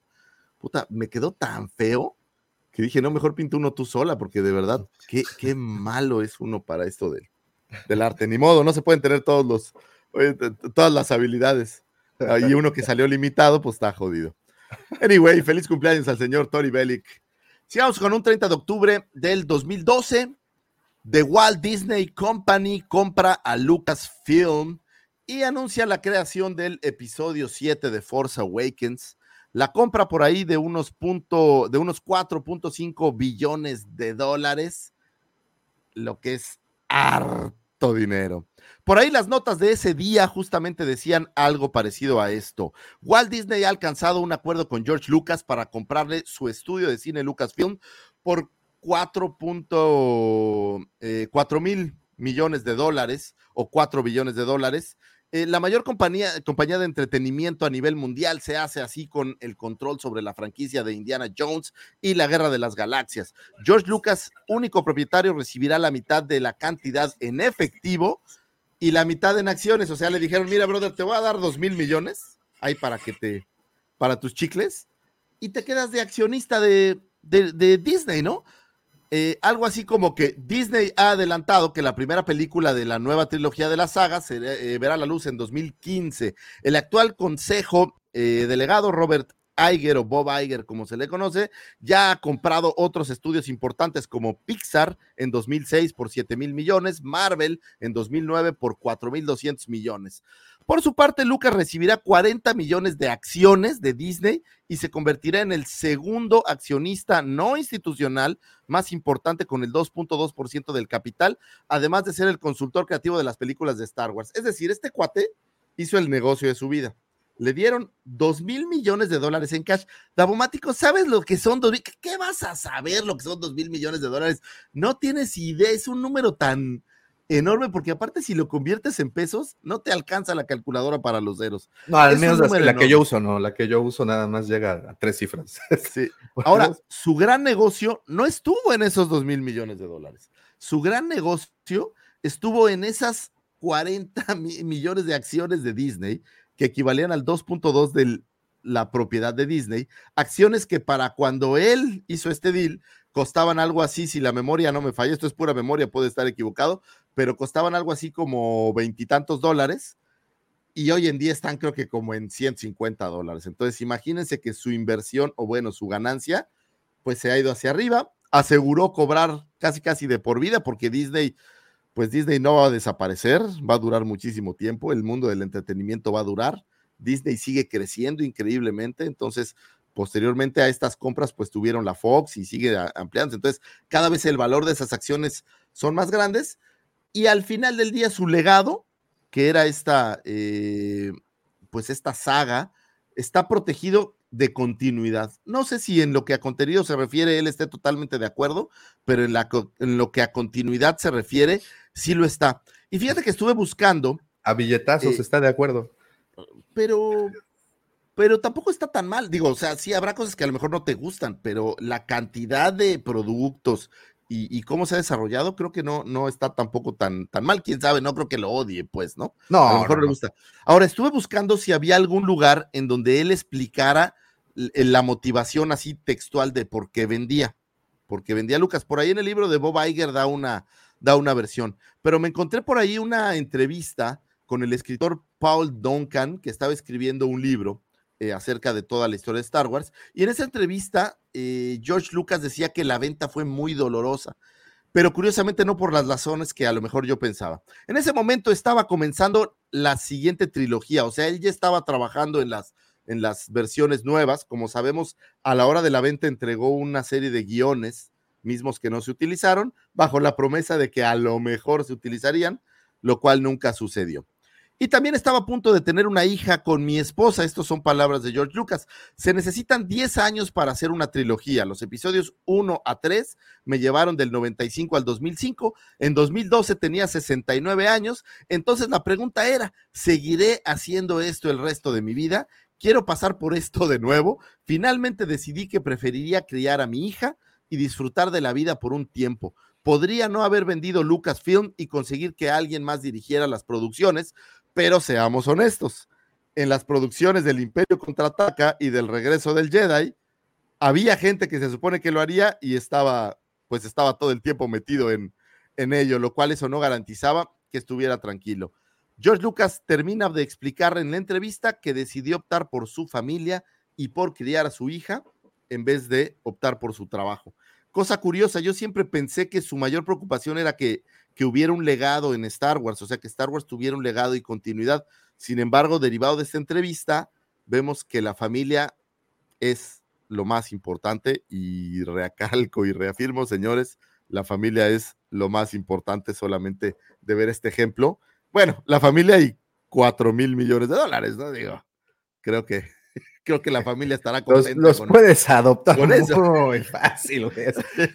Oye, digo, no es la felicidad, pero. Hasta los bautizo, Me los llevo a la iglesia y bautíceme este mojoncito de dinero, por favor. Eh, por ahí también leí hace como un año, pero la fortuna del señor Lucas actualmente es como de unos ocho mil o nueve mil. O sea, es un número ya así como de, como de, güey, esos pinches números ni existen, güey. O sea, no, no, no, no, nadie tiene esa cantidad de dinero, porque curiosamente, es el accionista eh, como persona, vamos a decir, privada más grande que tiene Disney. O sea, Disney tiene muchos accionistas y muchos de ellos son eh, estas grandes corporaciones, pero él como persona es uno de los más grandes. Entonces, pues buen deal haber vendido Star Wars. Yo me puedo quejar de muchas cosas, pero estoy agradecido porque gracias a eso tenemos mucho más Star Wars de lo que creo que estaríamos viendo si no hubieran eh, apenas estaríamos por ver la tercera película, yo creo, ¿no? Si es de, a 10 años, uh, estaríamos por ver el episodio 9 apenas de Lucas. Y estarías, y estarías jugando Force Unleashed 7. Exactamente, ¿no? Estaría un poco. Ahora habría muchas novelas también, puede ser, pero la neta, la cantidad de producción, o sea, estamos hablando de cinco películas, estamos hablando de tres series, tres o no, tres series, eh, estamos hablando de sí, live action, estamos hablando de series animadas, o sea, estamos hablando de que el bagaje ha crecido muchísimo, más cómics, eh, muchísimo material, y eso creo que sin duda alguna es, es, es bastante eh, motivador para, para que siga creciendo Star Wars. Oye, mira, pregunta Alejo Riobó algo, algo, interesante, duda, ¿por qué las pelis de Indiana Jones no están en Disney Plus? Y aquí Max, ¿dónde quedó el, de Max? Bueno, eh, también menciona que es por tema de la productora, mientras la productora de, las películas de Star Wars, en este caso fue la Fox en, un inicio, fue la Paramount la que, la que armó Indiana Jones. Entonces no entraban en el, en el paquete, al menos en, el, en la primera oferta. Pero están, están en Paramount, ¿eh? están en la. Seguramente debe haber algún arreglo de que Disney recibe parte de las ganancias porque son los dueños de Lucasfilm, pero, pero no las deben poder proyectar. Ahora, es, un tema de derechos.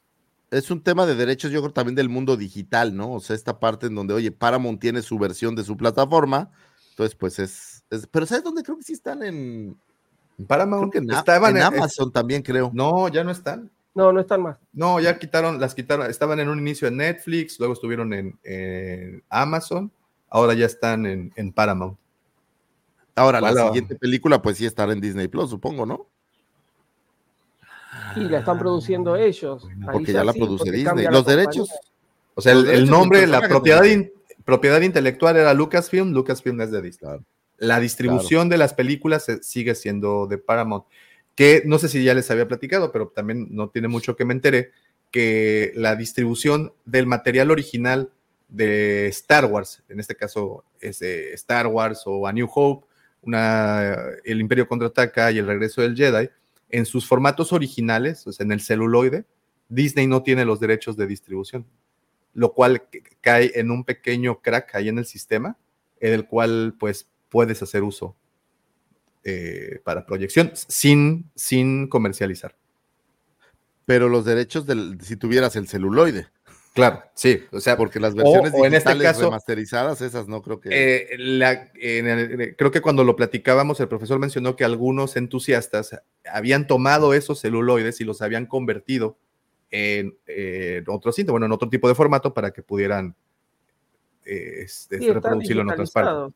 Pero eso, eso no tiene los derechos Disney, entonces está muy chistoso la ley de distribución de propiedades intelectuales. Pues a mí solo me gustaría mandarle un mensaje al señor Bob Iger. Señor Bob Iger, si usted quiere comprar la cueva del Guampa, o sea, este, este set de medios, Yo vengo incluido.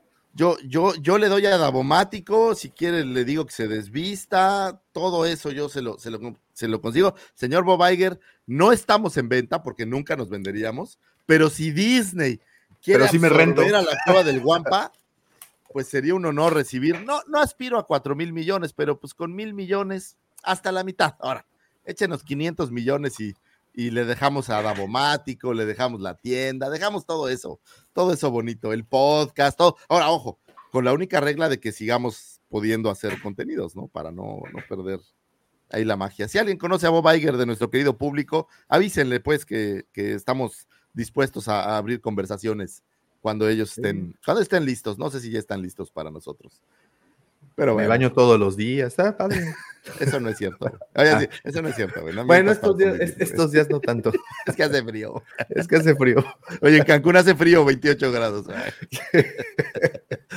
Un 30 de octubre del 2020 se estrena la segunda temporada de El Mandaloriano. Señores, El Mandaloriano regresaba a nuestras casas. Oye, 2020, ya vamos a 2023 y todavía no tengo tercera temporada. ¿Cuándo sale la tercera temporada? En enero, ¿no? En febrero nos dijeron, enero o febrero, sí. Se tardaron, ¿no? No sienten como que ya, ya queríamos. O, o que habrá sido para extender a Andor y el Bad Batch, que creo que es lo que sigue. ¿Será como para darle su lugar? Yo creo que sí. Yo creo que sí, porque está, actualmente digo, no con, las, no, no con Disney, pero pues estamos saturados de series buenas. Digo, tenemos House of Dragons, Rings of Power, Andor, y Pero ya este están miércoles, todas, güey. O sea, ya Sí, acabó. sí, sí, el. Ring of Power ya acabó. Acabó el viernes pasado. este mañana acaba House of Dragons. Mañana acaba House of Dragons. Eh, bueno, a Andor le quedan, le quedan cinco cinco capítulos. semanas más. Y este miércoles tendrás Tales of the Jedi y Andor al mismo tiempo, el mismo día. Va a estar muy interesante. Sí, Pero bueno, pues ahora sí que el Mandaloriano es la que inició el fenómeno, voy a decir, en streaming para Disney. Literal, Uh, sí. gracias al Mandaloriano, Uh, sí. pues Disney Plus explotó de manera brutal.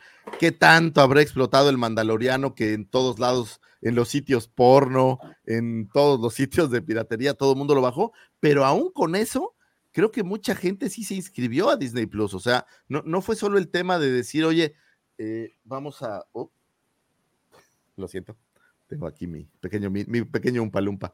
Eh, no fue solo el tema de, de decir, puta, perdí el hilo gacho. Oye, así estos, estos momentos donde ya no sabes ni qué estabas diciendo. Eh, De la gente que el Mandaloriano. Eh, mucha gente se suscribió a Disney por el Mandaloriano. Digo, honestamente, yo me suscribí a Disney por el Mandaloriano. A mis hijos ni, ni sabían que había Disney Plus. Ahora ya es, ya es este de uso diario, mucho más que Netflix. Creo que sí le pegó fuerte a Netflix. Eh, al menos en, mi casa, digamos, en, mi ecosistema, Netflix quedó totalmente relegado y Disney Plus pasó a tomar ese, lugar en lo que son mis pequeños de abajo de, de digamos, 10 años. Para mi hija de 15, Netflix sigue siendo lo que, lo que rifa.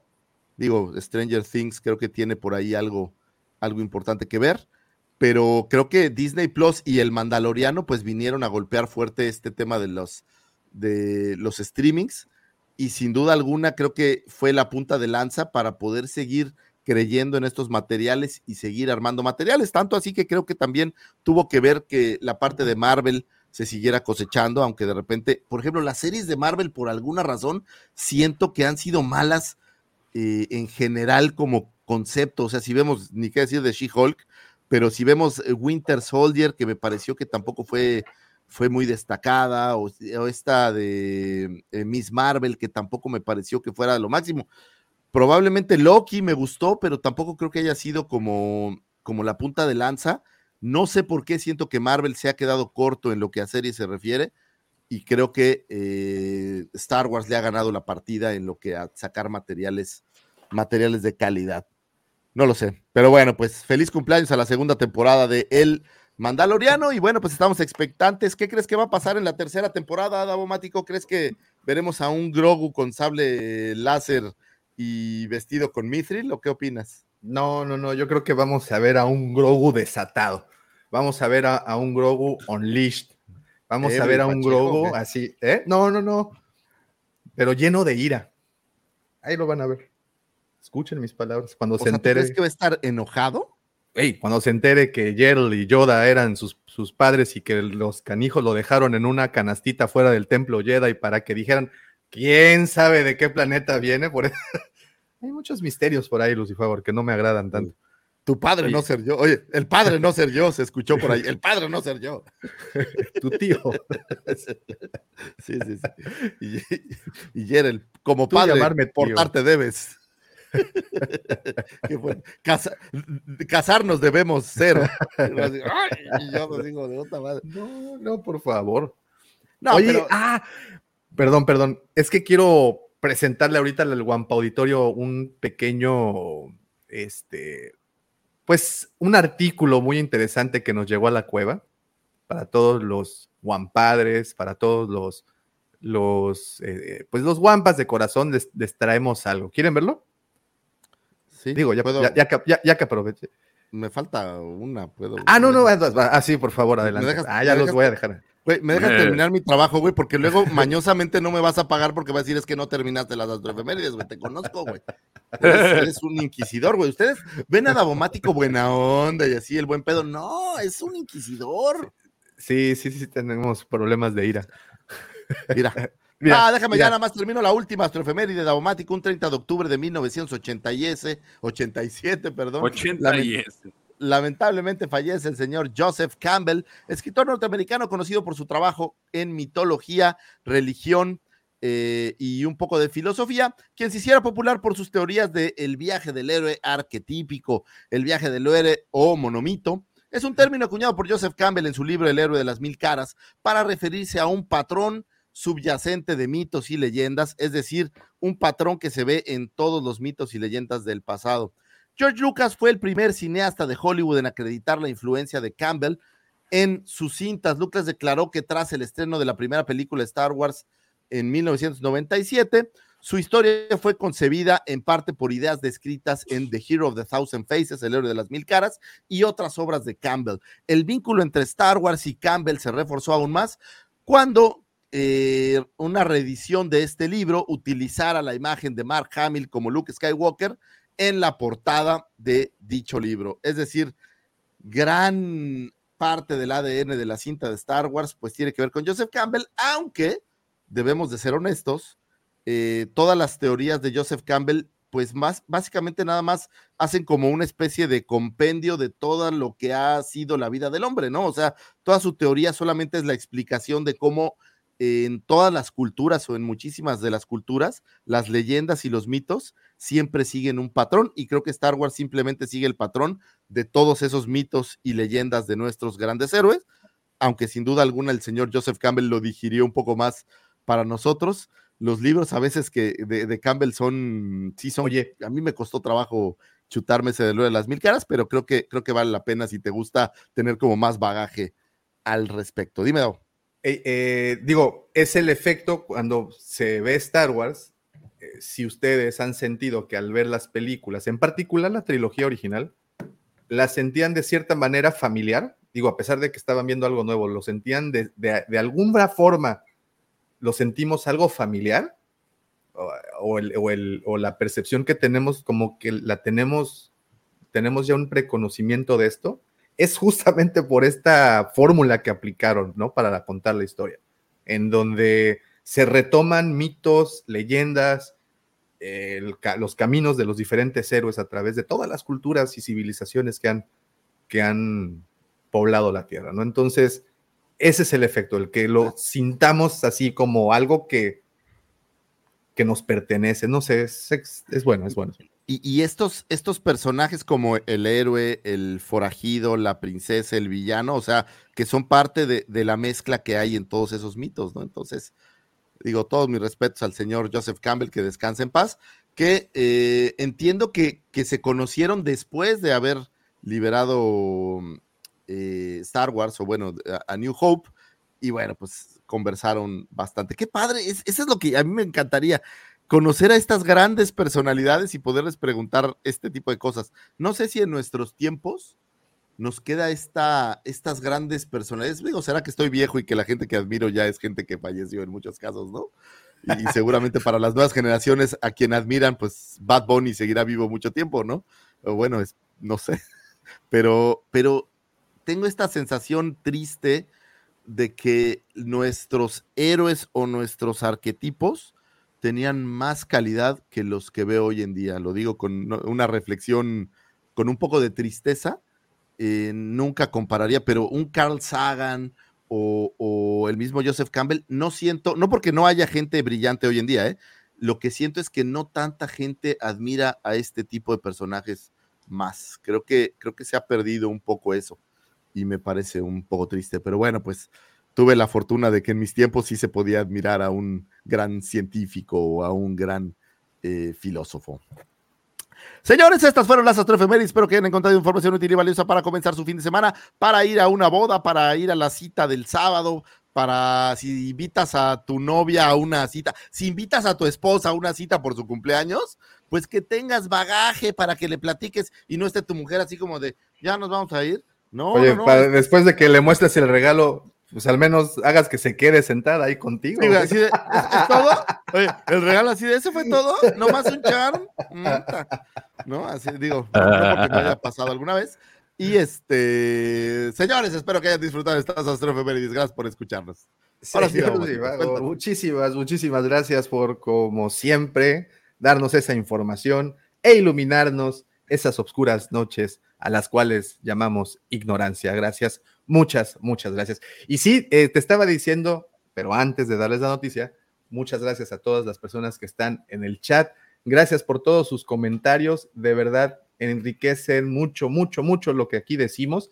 Y no crean que no los demos, sí los demos, nada más que a veces no quiero interrumpir aquí a los presentes porque están, están aquí bien este, inspirados. Pero bueno, les mando un saludo al buen Alex de Mandalore Express. Cristi ya entró, Cristi ya, ya entró a, a, a, a, saludar. También o sea, ¿no tenemos... escuchó nuestra felicitación? Oye, sí, todo... ¿No escuchó nuestra felicitación? No, deja, déjala que tome su café a gusto. O sea, Cristian, tengo una hora alabando que tú sí nos escuchas y no entraste para tu felicitación. Cuá, cuá, cuá, cuá, cuá. Oye, preguntan por acá, eh, Rogelio, amigos Wampas, tengo una duda que no que me dejaba dormir y no sé si ya lo hablaron, pero ¿saben si el buen George ya vio ET? Ya, ya, ya. Ah, ya lo vio, ya lo vio. El día domingo pasado. Dice que lo vio. No, yo tengo no, esta evidencia. No, yo, yo, no he visto yo sabes de, sí, por qué o sea, creo que sí lo vio. Porque cuando nos platicó que lo, lo, lo cómo lo, cómo fue su experiencia, eh, George abrió su corazón y dijo así a, a, calzón quitado que había llorado, que el, el corazón se le había estru, estruj, estrujado y había llorado. ¿Cuándo lloraste? ¿Cuando decían E.T. Phone Home o qué? Cuando el proctólogo te hizo. Cuando sacó el dedo largo, largo y le dijo: Este dedito te hace reír. No, de hecho, ahí no fue. Fue cuando se estaba muriendo, supuestamente, el pinche. Ya les spoilereaste. George, ¿en serio ah. lloraste cuando viste E.T., güey? Wow. Sí, güey. Y ahora, y ahora viene, y ahora viene, ahora viene la carrilla por haber llorado, güey. No, pero sí, güey, yo ahí comparto o sea, sentimientos, George. Yo ahí sí, sí sabes que es una película, ¿no? O sea, ¿sí sabes que no existe IT? Oye, Oye, mejor me hizo, mira. me, hizo, me hizo llorar el comercial de Televisa, el de Día de Muertos, imagínate. Ah, no lo he visto, fíjate. ¿No lo has visto? ¿El, ¿el nuevo? No. Oigan, nuevo. miren, miren esto. Mm, el primer Wampa oficial, porque es oficial además, mira, tiene la etiqueta eso, de original. Bien, bien, muy Ahí bien. Está. Tiene la etiqueta. Entonces, para que usted cuando esté viviendo esos momentos de tensión en la oficina, usted pueda agarrar y como Luke, romperle el brazo, viene con su bracito Desmontable. ¿eh? Y nada Y sangre y todo, ya viste alrededor sangre. sí, sí, sí, sí, sí, mira, le hicieron el detalle de la, de la, de la sangrita y todo. Yo tengo una pregunta para, para el profesor que es más listo que, que- que creo que todos los que estamos aquí. A ver, profesor. Estaba la otra semana leyendo Red Harvest, este libro de terror de Star Wars. Pero, ¿no? espérate, déjame termino de dar el anuncio. Ah, Y- está bien, y- lo siento. Entonces, para cuando vaya a los conciertos del Wampa, en vez de que tire Doctor Ah, Simil, a Doctor Simil. pueden tirar al Wampita. Me gusta, No, me y- gusta, y, ¿eh? bueno, y como promoción de, de que estamos teniendo nuestra al Wampi, ya llegó el Wampi a la cueva, a todos los que compren el resto del mes de octubre en sus compras mayores a dos mil pesos, creo, o mil quinientos, dos mil pesos, ahí, ahí estará especificado, se les enviará al Wampi de obsequio y pues ya luego, pues ya luego se venderá al Wampi si es que llegan, porque aparte es edición limitada. ¿eh? Muy o sea, bien. no nos hicieron tantos. Tiene que ver mi pregunta con el Wampi. Discúlpame, Davo, que te haya interrumpido. Pero veo que el Wampi tiene sangre alrededor de su bracito que le cortan. Y estaba leyendo este libro y todo el tiempo hablan de gente que le parten con un sable y sangran. Y la pregunta es, ¿cauteriza o no cauteriza un sable láser, Yo profesor? creo que dependiendo de lo rápido que pase. En teoría, en teoría siempre se dijo, lo que pasa que bueno, ahí hay como una especie de, de reticencia a mostrar sangre, ¿no? Como entonces siempre se dijo como que cauterizaba. Es decir, y- pero si nos vamos a New Hope, la primera vez que Obi-Wan le corta el brazo a Ponda Baba y lo muestran, eh, ahí el brazo está, no está cauterizado. Hay sangre. Esa, esa primera imagen. Pero después en el, en el Imperio, cuando Vader le corta la mano a Luke, no se ve sangre y entonces ahí se dijo, no, porque el sable láser cauteriza. Ah, pero es con sable láser, porque te iba a decir, ¿sabes a quién sí cauterizaron a los tíos de Luke? Pero no, eso es otra cosa.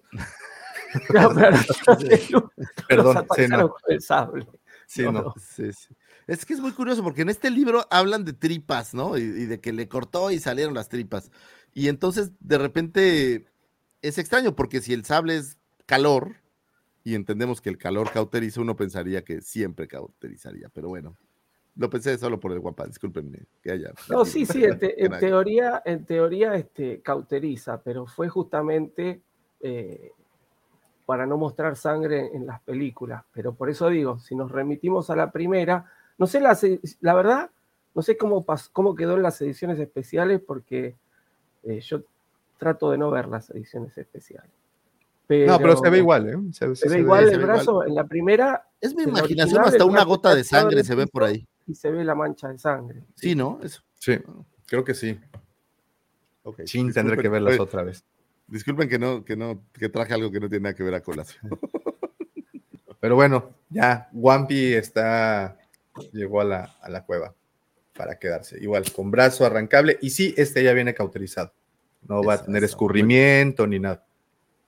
Muy bien. ¿Está? Muy bien. Y habiendo dicho todo esto, ahora permítanme dejarlos en compañía de mi querido amigo George El Arco Kyber y las noticias y toda la actualidad de Star Wars. Señores, buenos días. Ahora esta semana no ha habido tantas noticias, fíjate, pero ahí les, les y les cargamos. Y resulta ser que dentro de unas noticias hay uno de estos insiders de nombre Jeff Group que tiene su podcast, su Apple Podcast, Game Mess Morning. Y el cuate este anunció que, este, pese a que el juego va a salir, el juego de Star Wars Jedi, Jedi Survivor sale para el siguiente año, eh, nos hizo el comentario de que en diciembre, o el mes más navideño de todos, va a empezar a haber mucha información relacionada con este juego. Ahorita que justamente estaba hablando Lucifagor de, de lo que fue este Force Unleashed, creo yo que si bien no es lo mismo, este, tiene un buen eh, sucesor al trono de este tipo de juegos en, en, eh, Fallen Order, ¿no? Y esta secuela, pues muchos la están esperando, me incluyo yo dentro de ese, de ese grupo que está esperando el juego, y yo creo que aquí la mayoría también. Eh, entonces, a mí sí me llama la atención el hecho de que en diciembre vayan a empezar a sacar, a lo mejor van a sacar mercancía, que es lo, lo que normalmente hace Star Wars previo a sus lanzamientos, empieza a sacar mucha, mucha mercancía. Entonces, creo yo que a lo mejor vamos a ver más cosas al respecto. ¿A ustedes qué les pareció el juego? Yo sé que el profe a lo mejor aún no lo juega. Este, no, no tengo la PC de Pepe para jugarlo. No, lo quise instalar en la mía y no anduvo. profe, en este momento ni Pepe tiene su PC. así es que no se preocupe. A, mí el, el, original me gustó muchísimo. De hecho, lo he jugado creo que ya van tres veces, según yo, para explorar y para... La realidad es de que, según yo, es para hacerlo más sencillo, una, una más que otra. Eh, me gusta mucho y creo que sí termina muy rápido y nos quedamos con harta gana de continuar la historia.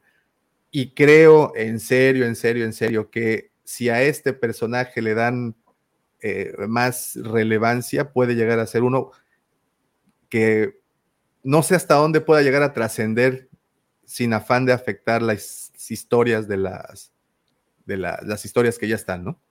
Pues sabemos el periodo en el que vive. Sin embargo, lo que creo que tiene es muy bueno y ojalá sí sigan al menos un par de entregas más, ¿no? Que hagan la trilogía de Jedi Fallen Order, Jedi Survivor y pues algo Fíjate que a mí me encantó el juego. Mi única queja justamente es que me pareció corto efectivamente, me parece un juego corto, pero la neta creo que va a ser un gran producto. Si no necesitan más que seguir la, tónica del primer juego, no necesitan hacer mucho más que eso. Simplemente, ahora, si las gráficas se ven como esta imagen, imagínate lo que va a ser el, game, gameplay. Yo no tengo ningún, no creo que haya ninguna razón por cual no pudieran hacer más materiales de, de este personaje pensando en esta idea de ir a buscar a los niños Jedi que están perdidos en la galaxia y no tendría que cruzar con absolutamente nada de lo que los Skywalkers eh, saga son o tienen que ver. Entonces creo que sí podría haber un cómico, podría haber algo que nos hablara un poco más de, él y de sus aventuras, ¿no? Que o podría haber estado entretenido con Ahsoka durante la trilogía original, ¿no? Sí. Digo, igual Ahsoka supuestamente pues estaba ahí, no, no la. Sí, pero acuérdate que en la trilogía original tú estás viendo lo que sucede con estas personas. Pero la galaxia pues es muy grande y suceden muchas cosas, entonces no quiere decir que son los únicos que viven en la galaxia.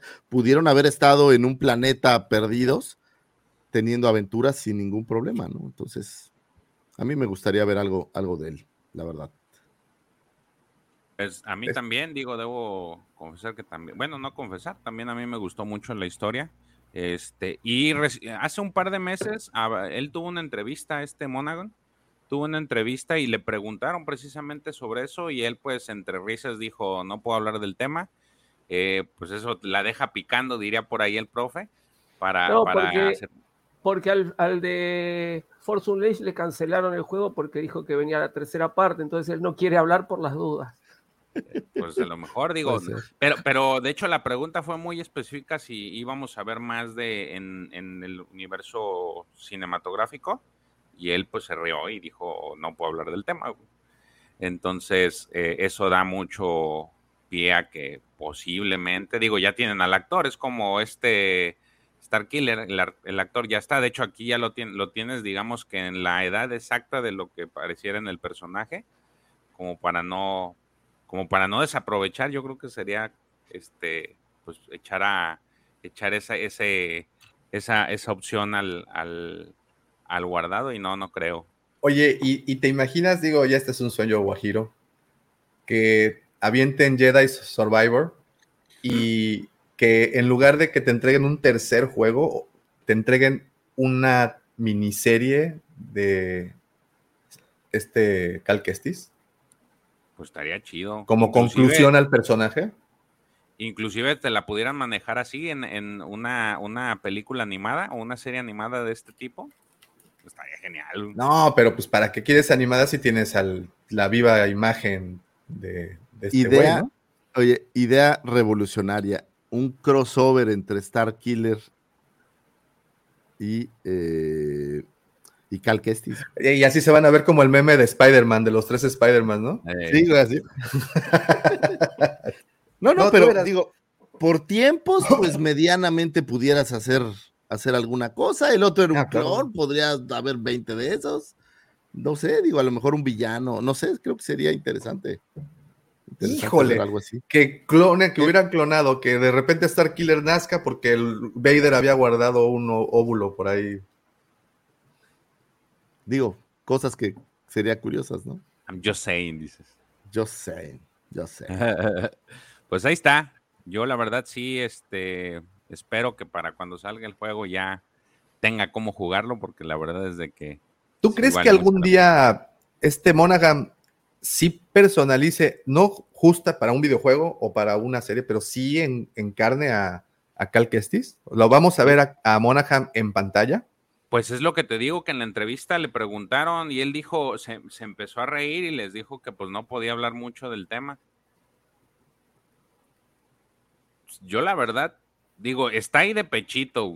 La- es un personaje que a la gente le gusta, no es un personaje que, que haya sido, que haya causado polémica.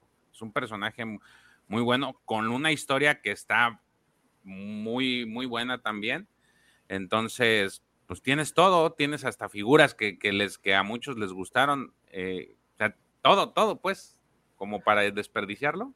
El único problema que yo le veo para efectos Disney, pues es que es un videojuego, o sea, el, el mercado sigue como en un solo segmento, ¿no? Entonces, Ah, Eh. pero ahí te va la, ahí te va la, la contra de esa. HBO va a sacar su serie basada en el videojuego de Last of Us. Entonces, Ah, ahí, claro. eh, y, y va- y va- y la están manejando como serie top para el siguiente año. Entonces, yo no vería para nada malo que Disney Plus sacara su serie basada en el videojuego de este güey. Si te quisieras poner así a como que a Sansón con las patadas, a, a repartir leña, a ver quién es el más chido, pues no estaría mal. Y la neta sí tiene, tiene muy buena historia Cal Kestis. Y también salió la película, por ejemplo, de Uncharted, que También o salió sea, hay, hay buenas películas basadas en videojuegos, entonces, pues puede ser, puede ser. Entonces, como serie estaría genial. Pero bueno, esa es una, una, una más de las, de las cosas del imaginario que tenemos que, que nos gustaría, ¿no? Eh, en otras noticias, ah, salió un, eh, un clip de, de Andor, de lo que es el adelanto del siguiente episodio, episodio 8. Y este, pues como Hasbro, que de repente nos spoilean las cosas, pues es- sale un spoilazo ahí. ¿Ya lo vieron? ¿Se les fue? ¿Lo alcanzaron a ver o no? Sí. ¿No lo vieron? ¿No lo vieron? ¿No lo vieron? Digo, para quienes nos están escuchando la versión audio, este Davo acaba de poner el, el- el adelanto y vemos a un personaje, a un vendepatrias que, que está del lado de la rebelión. A lo mejor así ya le la capean y lo alcanzan a ver. Este, que justamente estaba el, el- el cuatito en, en este en esta junta de consejo de, de- de los imperiales. Eh, no sé si ya lo vieron o, o no. ¿El lo güerillo ese? Ajá. ¿Quién? Yo no lo vi. ¿No lo viste? ¿Quién es? Bueno, o sea, uno- pero no sé quién es. Es uno de los imperiales que sale en eh, cuando están hablando con este personaje de la mano, ¿no? ¿Cómo se llama el de la mano? La Es- mano. Skin.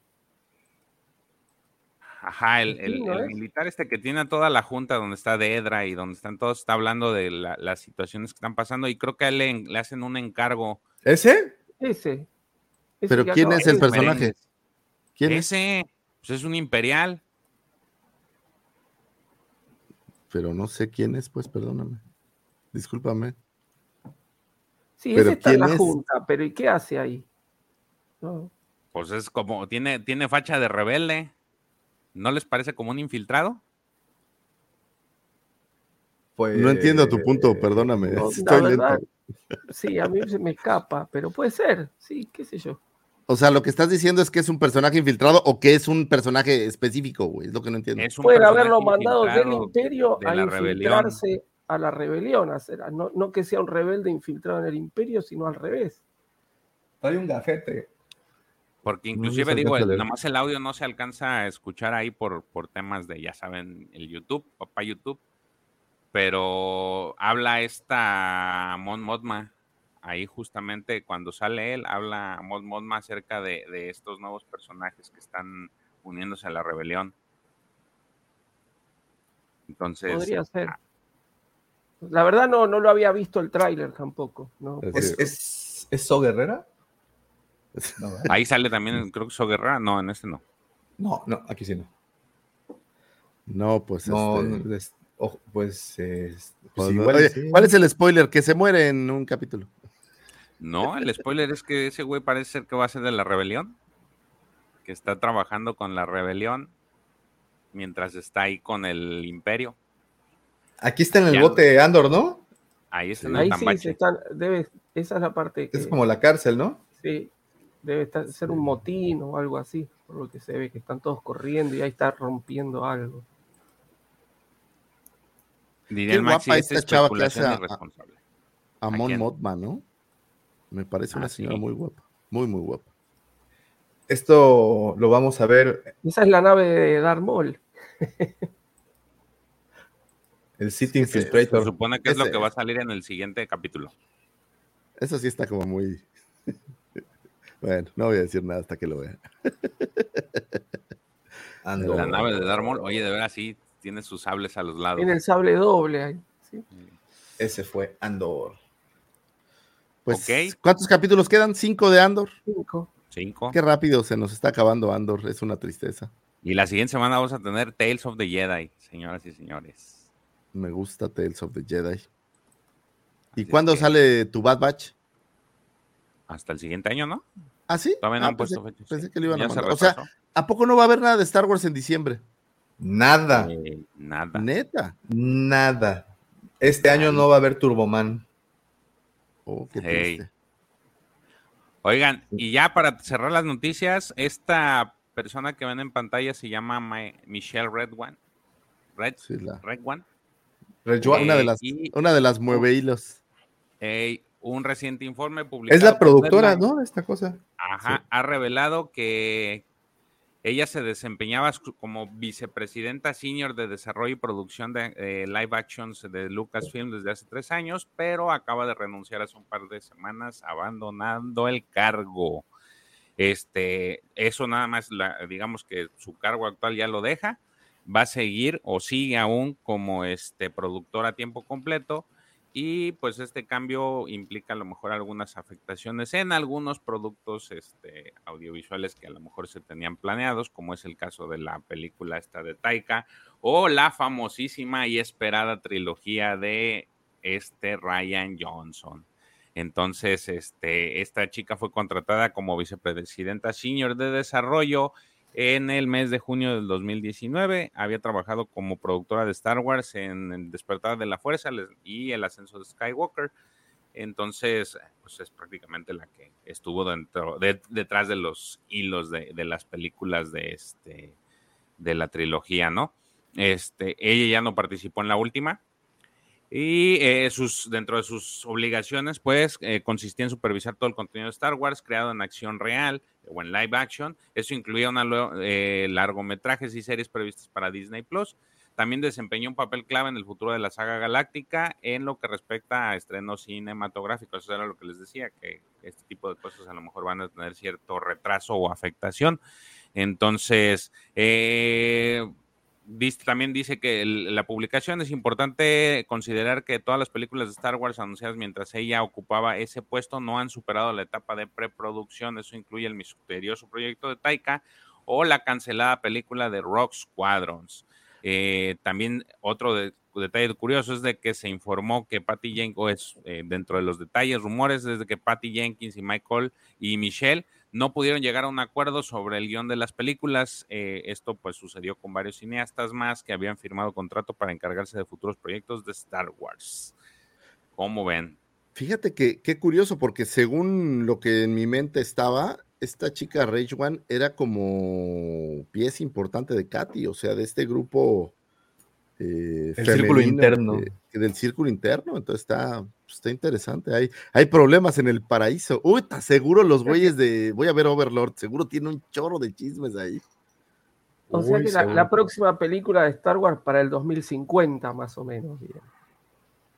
Puede ser, puede ser. Sí, el ascenso de los Skywalker fue en el 2019, ¿no? Entonces, creo que ya cumplimos la cuota, ¿no? Digo. Sí, pero no hay nada, güey. O sea, por eso, la, la cuota de que no hay A nada. ver.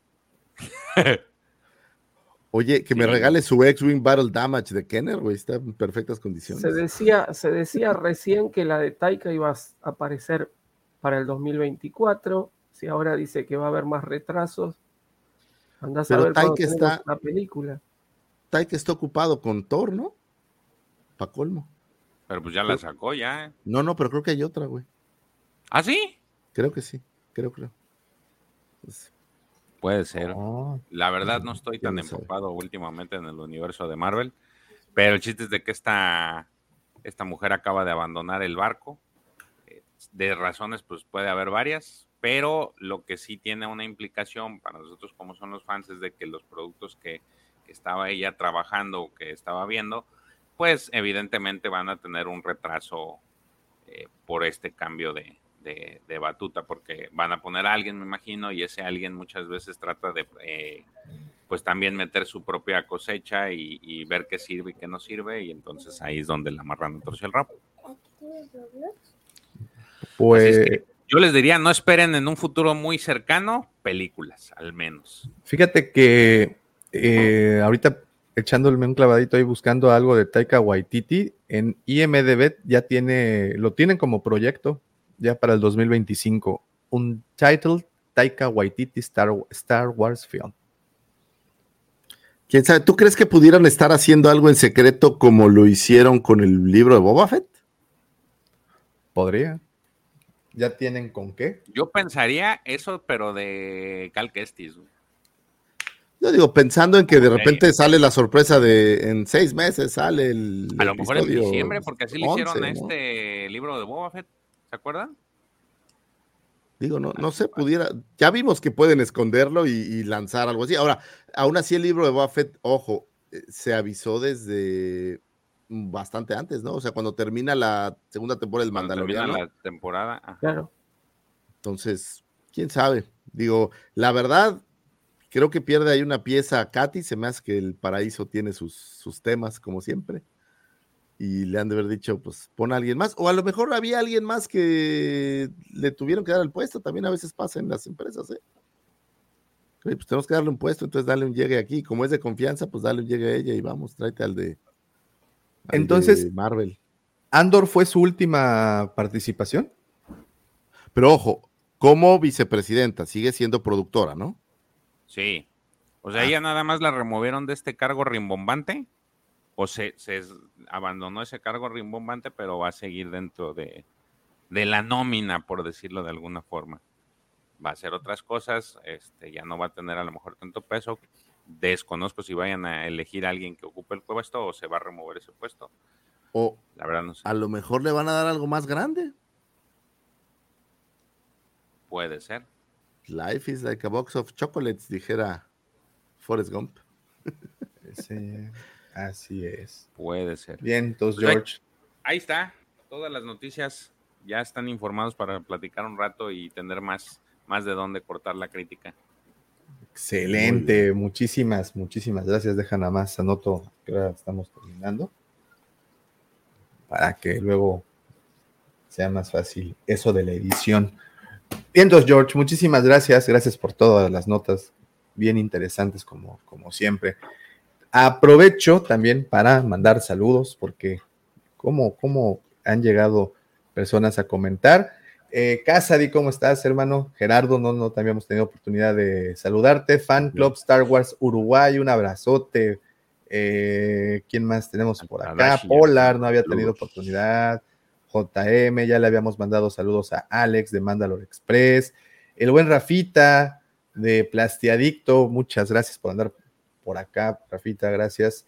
Eh, eh, Adrián, el primo Magaña también. Primo Magaña. ahí. Abrazo.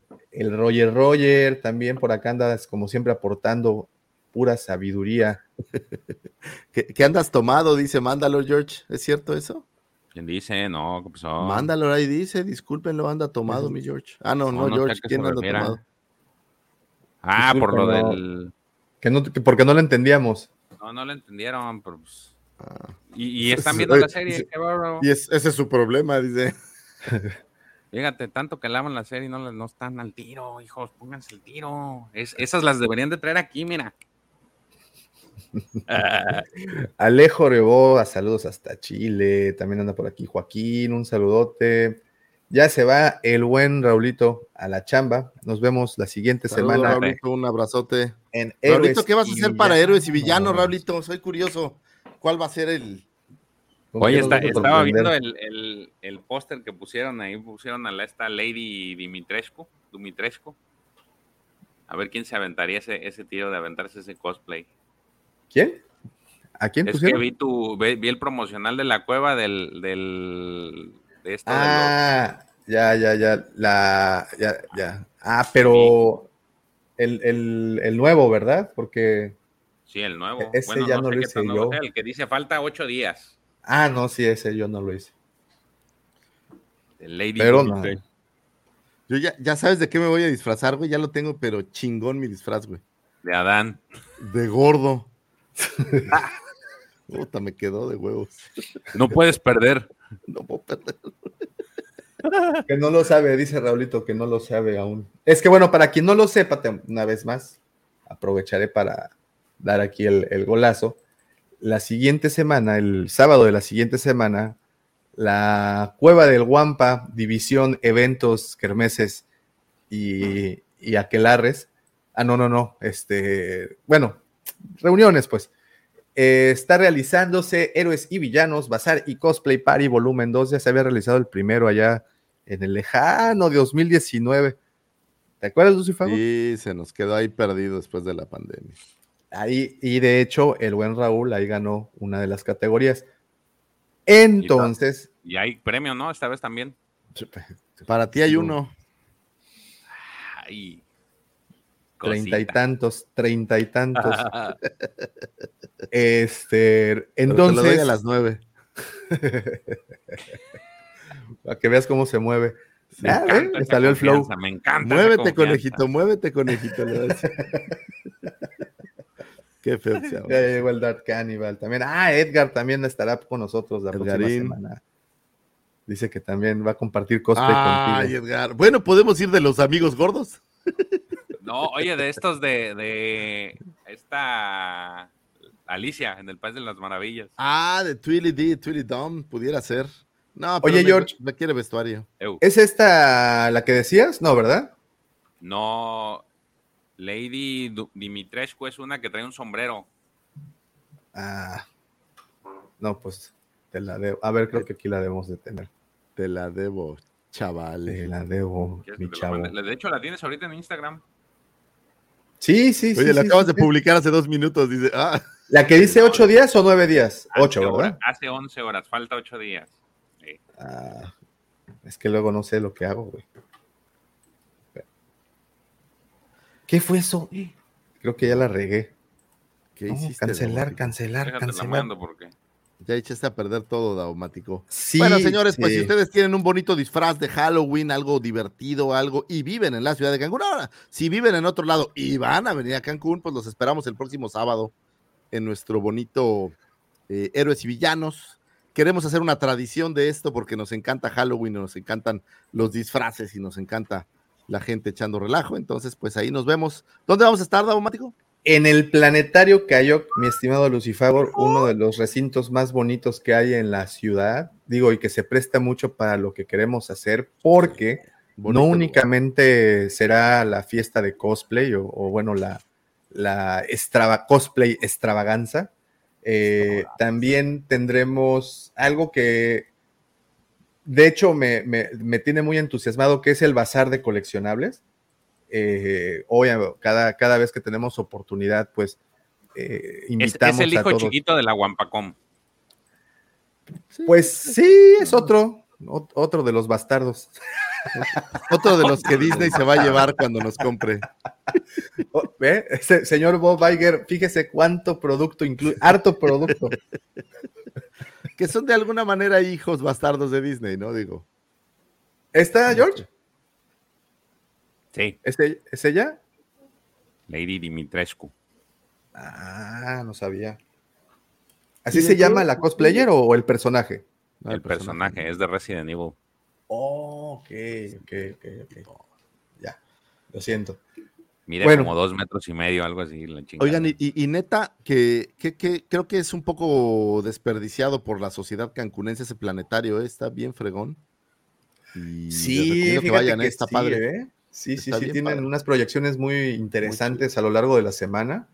Tienen, de hecho, actividades bastante buenas a lo largo de la semana sobre, para los entusiastas de la astronomía y gratis, eso es lo más chistoso. Noche de estrellas, o sea, ves con No penses en el canoas, Lucifagor. No, no, es que se lo trajeron para acá. Es pues el que tenemos nosotros, es Noche de Estrellas Caídas. Oye, a la desgracia. Te la dan adentro, te la dan adentro, George. Ay, cabrón. a la Lady Dimitrescu. A la Lady. Sí, no, pero está bien chido. El, no, es, es, adentro, George, del planetario. O sea, el planetario tiene el planetario donde está el telescopio y aparte es como un centrito, voy a decir centrito de convenciones donde tienen la sala de proyecciones, tienen una especie de teatro muy lindo eh, y un par de, salones más. Entonces, eh, va a ser, digamos que en, toda la zona de, pues voy a decir convenciones. No sé si es correcto, ¿no? sí, sí, sí. Del planetario, pero está bien chido y la verdad creo que está está padre el, lugar y creo que, que hemos desperdiciado en Cancún ese lugar porque vale toda la pena, igual que la Casa de la Cultura, digo, tienen cosas lindas. Y, bueno, y, parte de lo que queremos hacer es justamente eso, ¿no? Activar este, estas actividades o estas dinámicas que hacen mucha falta aquí en Cancún. De verdad que se han estado despertando algunos cuantos bazares, empieza la, actividad de nueva cuenta a resurgir, lo cual está muy bien veo una bonanza económica para ese sector porque sí le hacía mucha falta a la gente salir de sus casas y espacios para convivir. Y aquí lo que estamos intentando hacer o generar es este espacio en donde pues tendremos como celebración eh, la fiesta de cosplay, pero eh, también se proyectarán películas de terror clásico, lo cual está bastante bueno, terror acá de la Hammer o si quieren ver al conde Doku en su papel original de Drácula, pues será una buena oportunidad. Eh, y también, como les digo, el bazar de coleccionables y obvio cena, eh, pues hay actividades, juegos de mesa, etcétera, etcétera. Queremos pasar una tarde bonita, además creo que el clima lo, lo amerita, estamos ah, ahorita en una rica temperatura para hacer este tipo de actividades al aire libre, que también estará actividades dentro de la, del recinto este.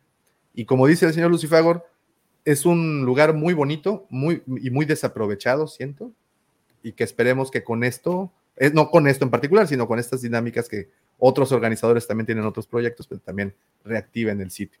Entonces, si están aquí en Cancún o estarán la siguiente semana, mira, el checo se la perdió, se fue justamente ayer. Sí, hombre, que Hoy no lo pude ver, güey, me dio mucho coraje. Anduve camote, ni pedo.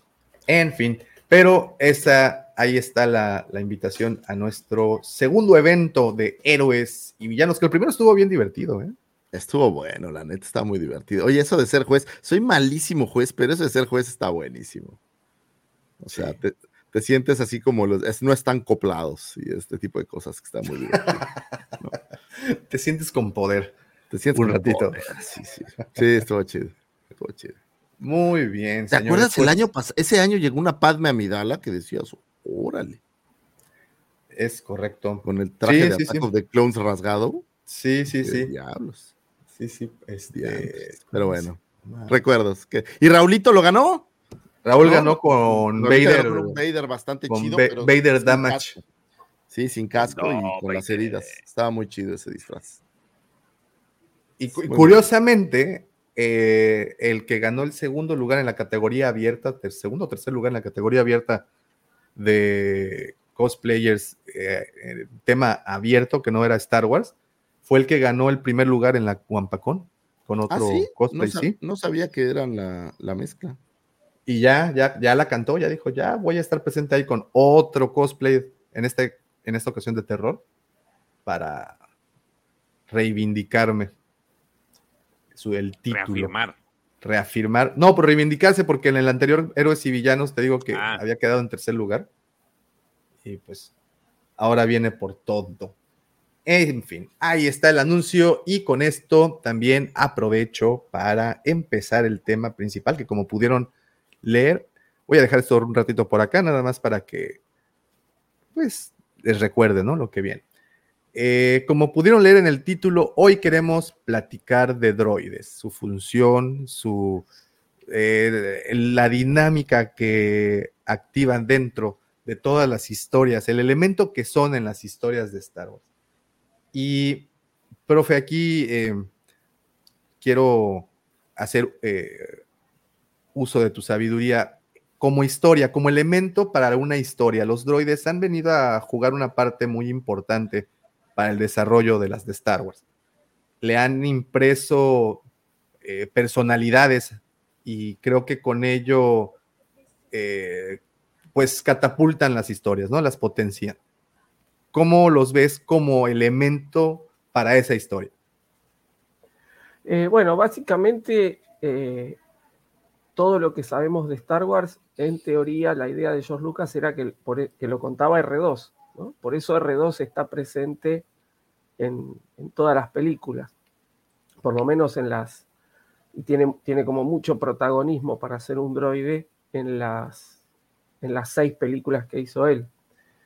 Este, y, son justamente un, apoyo muy grande para, para, el, desarrollo de toda la, trama. ¿no? no nos olvidemos que los planos de la estrella de la muerte son escondidos en R2 y es justamente el disparador que lleva adelante todo lo que hoy conocemos de Star Wars. ¿no? Entonces, eh, por lo menos esta pareja que, fue concebida como pareja cómica al principio en, las, ideas este, primigenias de George Lucas, lo que sería R2 y, y Tripio, este,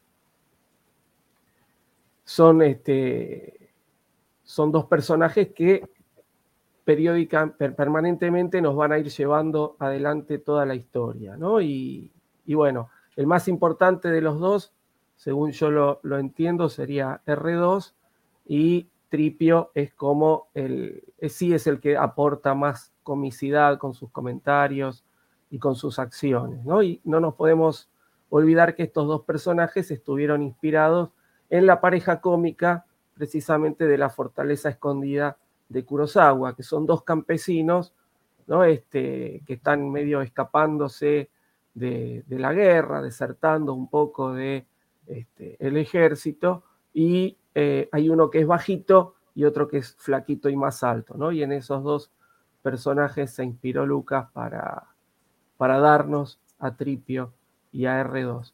Después, obviamente, eh, vamos a tener dentro de lo que es el, mundo de Star Wars montones de droides que van a ir dando ambientación y que poco a poco van a ir adquiriendo su importancia, ¿no? Primero por las historias del universo expandido, como el que después se le puso el nombre, el R5D4, que en A New Hope lo llaman rojo, ¿no? Este, inclusive lo llaman rojo y Luke le dice a, cuando explota, Luke le dice a Owen, esta unidad R2 está, está defectuosa, ¿no? Es decir, ni siquiera tenían el, el nombre, digamos, ni siquiera tenían el código, Y después, bueno, este, bueno, ahí en la, en esta imagen que estás poniendo, eh, podemos ver al droide Gonk, ¿no? Que después se lo va a asociar con una batería, ¿sí? Son droides batería que se utilizan para dar mayor potencia o mayor impulso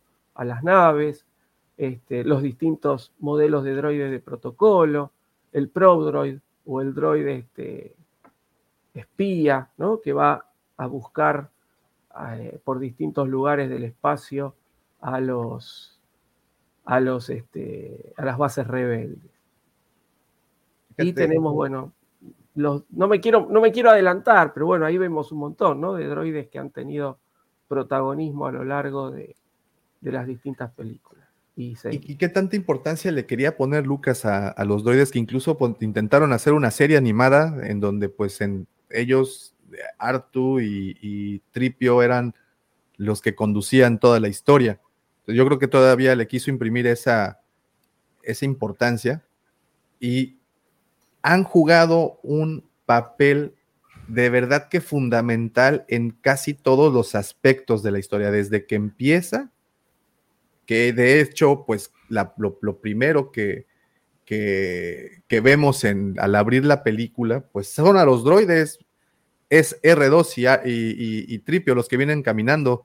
De hecho, ellos dos fueron usados, perdón, fueron usados como logo muchos, muchos años. No sé si hoy siguen siendo, ahora que lo tiene Disney, no sé si siguen estando como logo, pero muchos años venía la, tipografía de Star Wars y Tripio y, y Artu al costadito, la silueta, ¿no?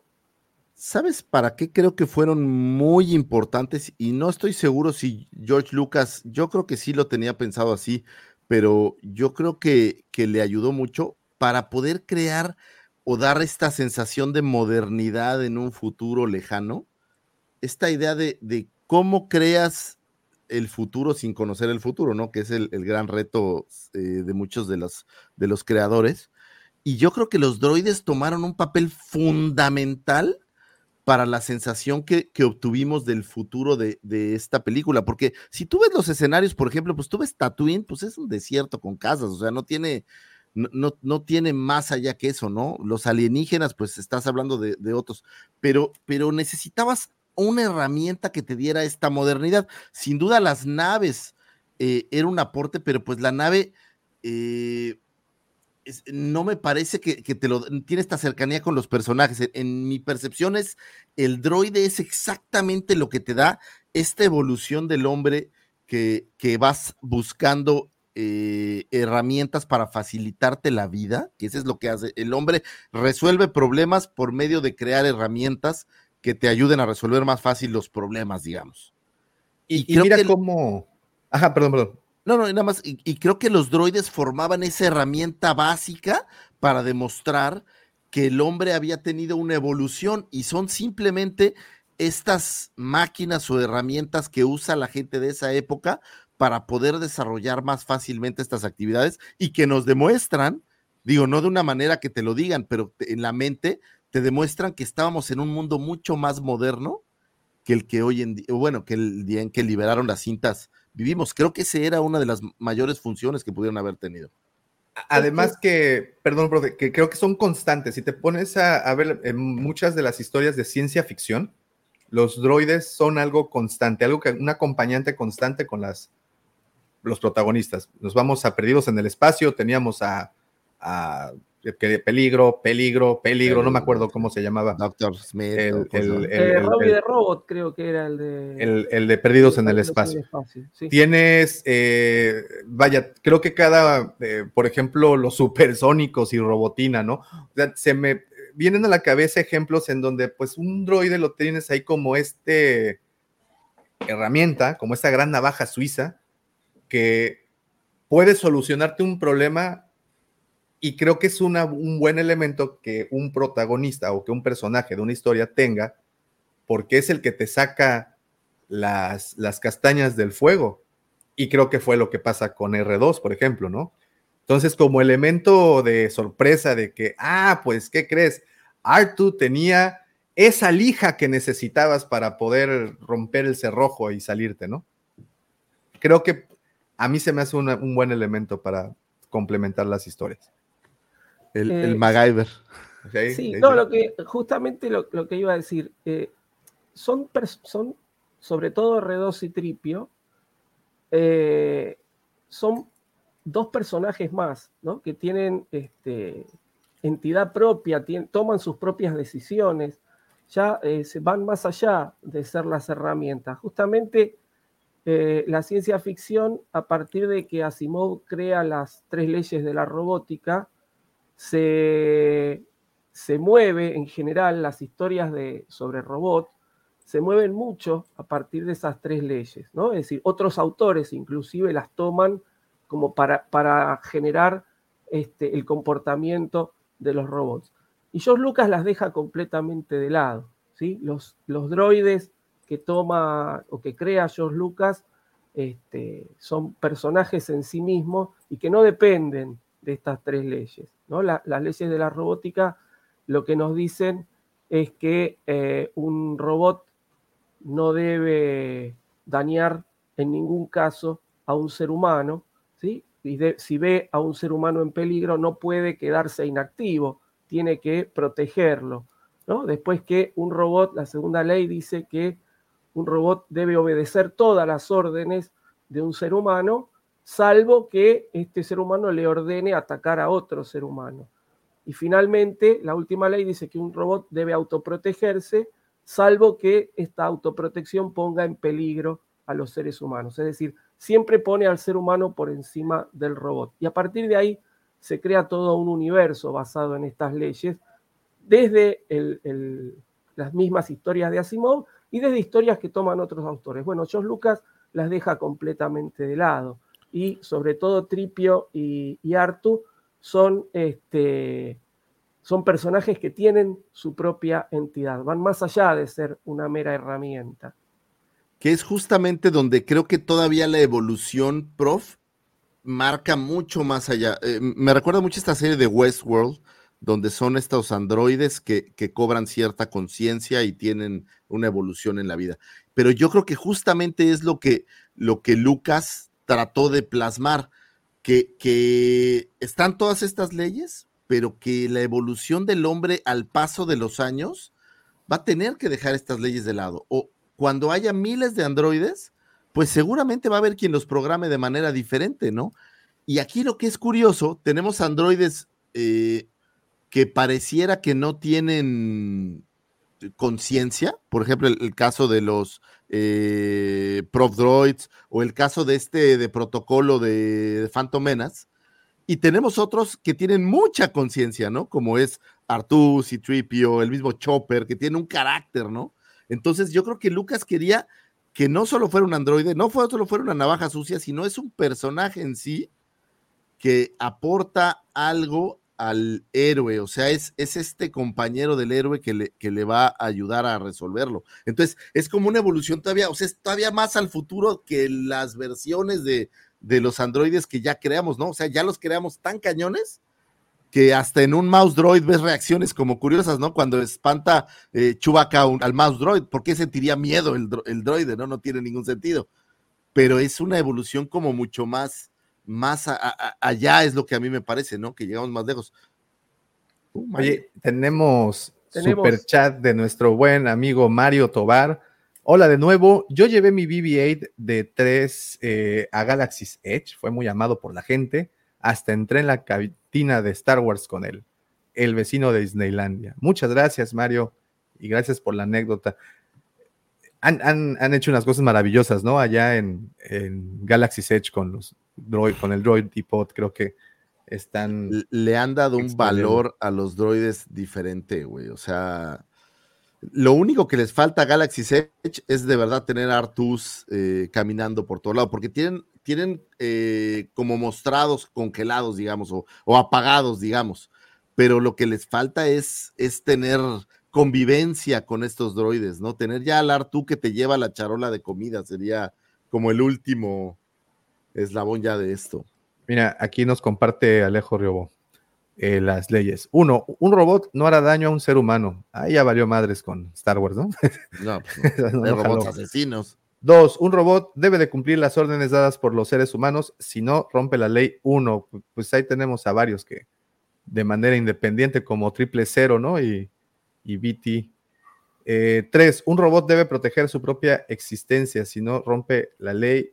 Eh, uno y dos. Pues hay varios que se sacrifican en Star Wars, ¿no? Pues ahí tienes a IG-11, ¿no? Que se inmoló para salvar Bueno, pero los, los droides asesinos, por decirlo así, justamente no respetan. Es, decir, es todo autopreservación y no respetan la, la vida humana, ¿sí? Y saludo, a Carlos. Saludo a Carlos. Eh, y, recuerda, hablando de estos droides asesinos, ¿recuerdan alguno que, que, les llame la atención? Yo tuve una epifanía, güey, en este capítulo de Clone Wars donde está Ahsoka y este mm, Anakin encerrados en la bodega buscando, me parece que Artu. y que de repente por primera vez ves a los androides IG-88 en acción, porque cuando tú ves en, en el Imperio contraataca, lo ves y dices, oh, este androide está todo churpo, ¿no? Vamos, la figura no le ayudó porque la figura no se mueve ni madres. Es horrible. se cae, la para. Sí, sí, no se puede parar. Pero cuando los ves en acción, te cambia toda la perspectiva de este tipo de, de androides. Para, para el G88 usaron parte del decorado de la cantina de A New Hope. Esas Ah, sí, cafeteras que estaban la en el fondo se las pusieron de cabeza. Yo creo que dijeron, tenemos que hacer algo para llenar espacio. Sí, bueno, ponele esto, ¿no? Fue medio Ahora, así. fíjate que me quedé pensando ahorita en las leyes de Asimov y yo creo que las leyes de Asimov tienen un problema, güey. No es lo mismo, güey, cuando tienes una edición muy limitada de estos androides, o sea, no es lo mismo crear 10 androides con estas ideas a cuando tienes una galaxia completa creando androides, es decir, no es lo mismo las necesidades de un Twi'lek o las necesidades de Bubba Freak con las de un ser humano. Es por eso que creo yo que, que la evolución va más allá, porque estás hablando de culturas diferentes que crean criaturas diferentes para fines diferentes. Entonces es una máquina que creas como el androide asesino o como aquí vemos acá ese eh, K2SO, que es un androide de seguridad, pero la programación ya depende de lo que necesite el imperio o lo que necesite este ladrón o lo que necesite aquel. Es por eso que las leyes de Asimov quedan de lado, porque ya estamos en una época donde hay miles de androides, muchísima gente creándolos. Y no hay leyes universales en la galaxia, ¿no? O sea, pues Claro. hay lugares sin ley. Entonces creo que eso es, es importante, ¿no? Yo recomiendo mucho, ya lo he recomendado en, en- en alguna oportunidad que hablamos de libros, pero recomiendo mucho el, el cuento o la historia de IG-88 que está en, en la compilación de las, las historias de los cazarrecompensas, que se llama Luego Existo, y que ahí justamente nos cuenta cómo adquiere conciencia y todo lo que hace después hasta convertirse en cazarrecompensas, ¿no? Este, Así que si tienen oportunidad, léanla porque es, es muy No, y Un poco el caso de Forlom también, ¿no? Hay historias muy Claro, buenas. pero la, de, la, de, la historia que se cuenta de Forlom es, está más apegada a, a Sucus y no, no va tanto por ahí. La historia de IG-88 sí va al, al momento en que él adquiere conciencia, se autorreconoce como entidad y eh, actúa en consecuencia, ¿no? Y se pone inclusive en contra de eh, sus creadores y demás. Está muy buena, está muy buena, realmente, por eso la, la recomiendo mucho. Ahora, ¿eso será la razón de que hay como evoluciones diferentes? O sea, hay androides que tienen un carácter muy claro. Sí, Tripio. Tiene un carácter, una forma de ser, es muy clara. Y tienes al mismo androide de protocolo, este TC, creo que es 1200, una cosa así, el que aparece en The Phantom Menace, que no pareciera tener, bueno, no, tiene un momento en que sale corriendo como que si tuviera miedo. Esa es la parte que es curiosa, ¿no?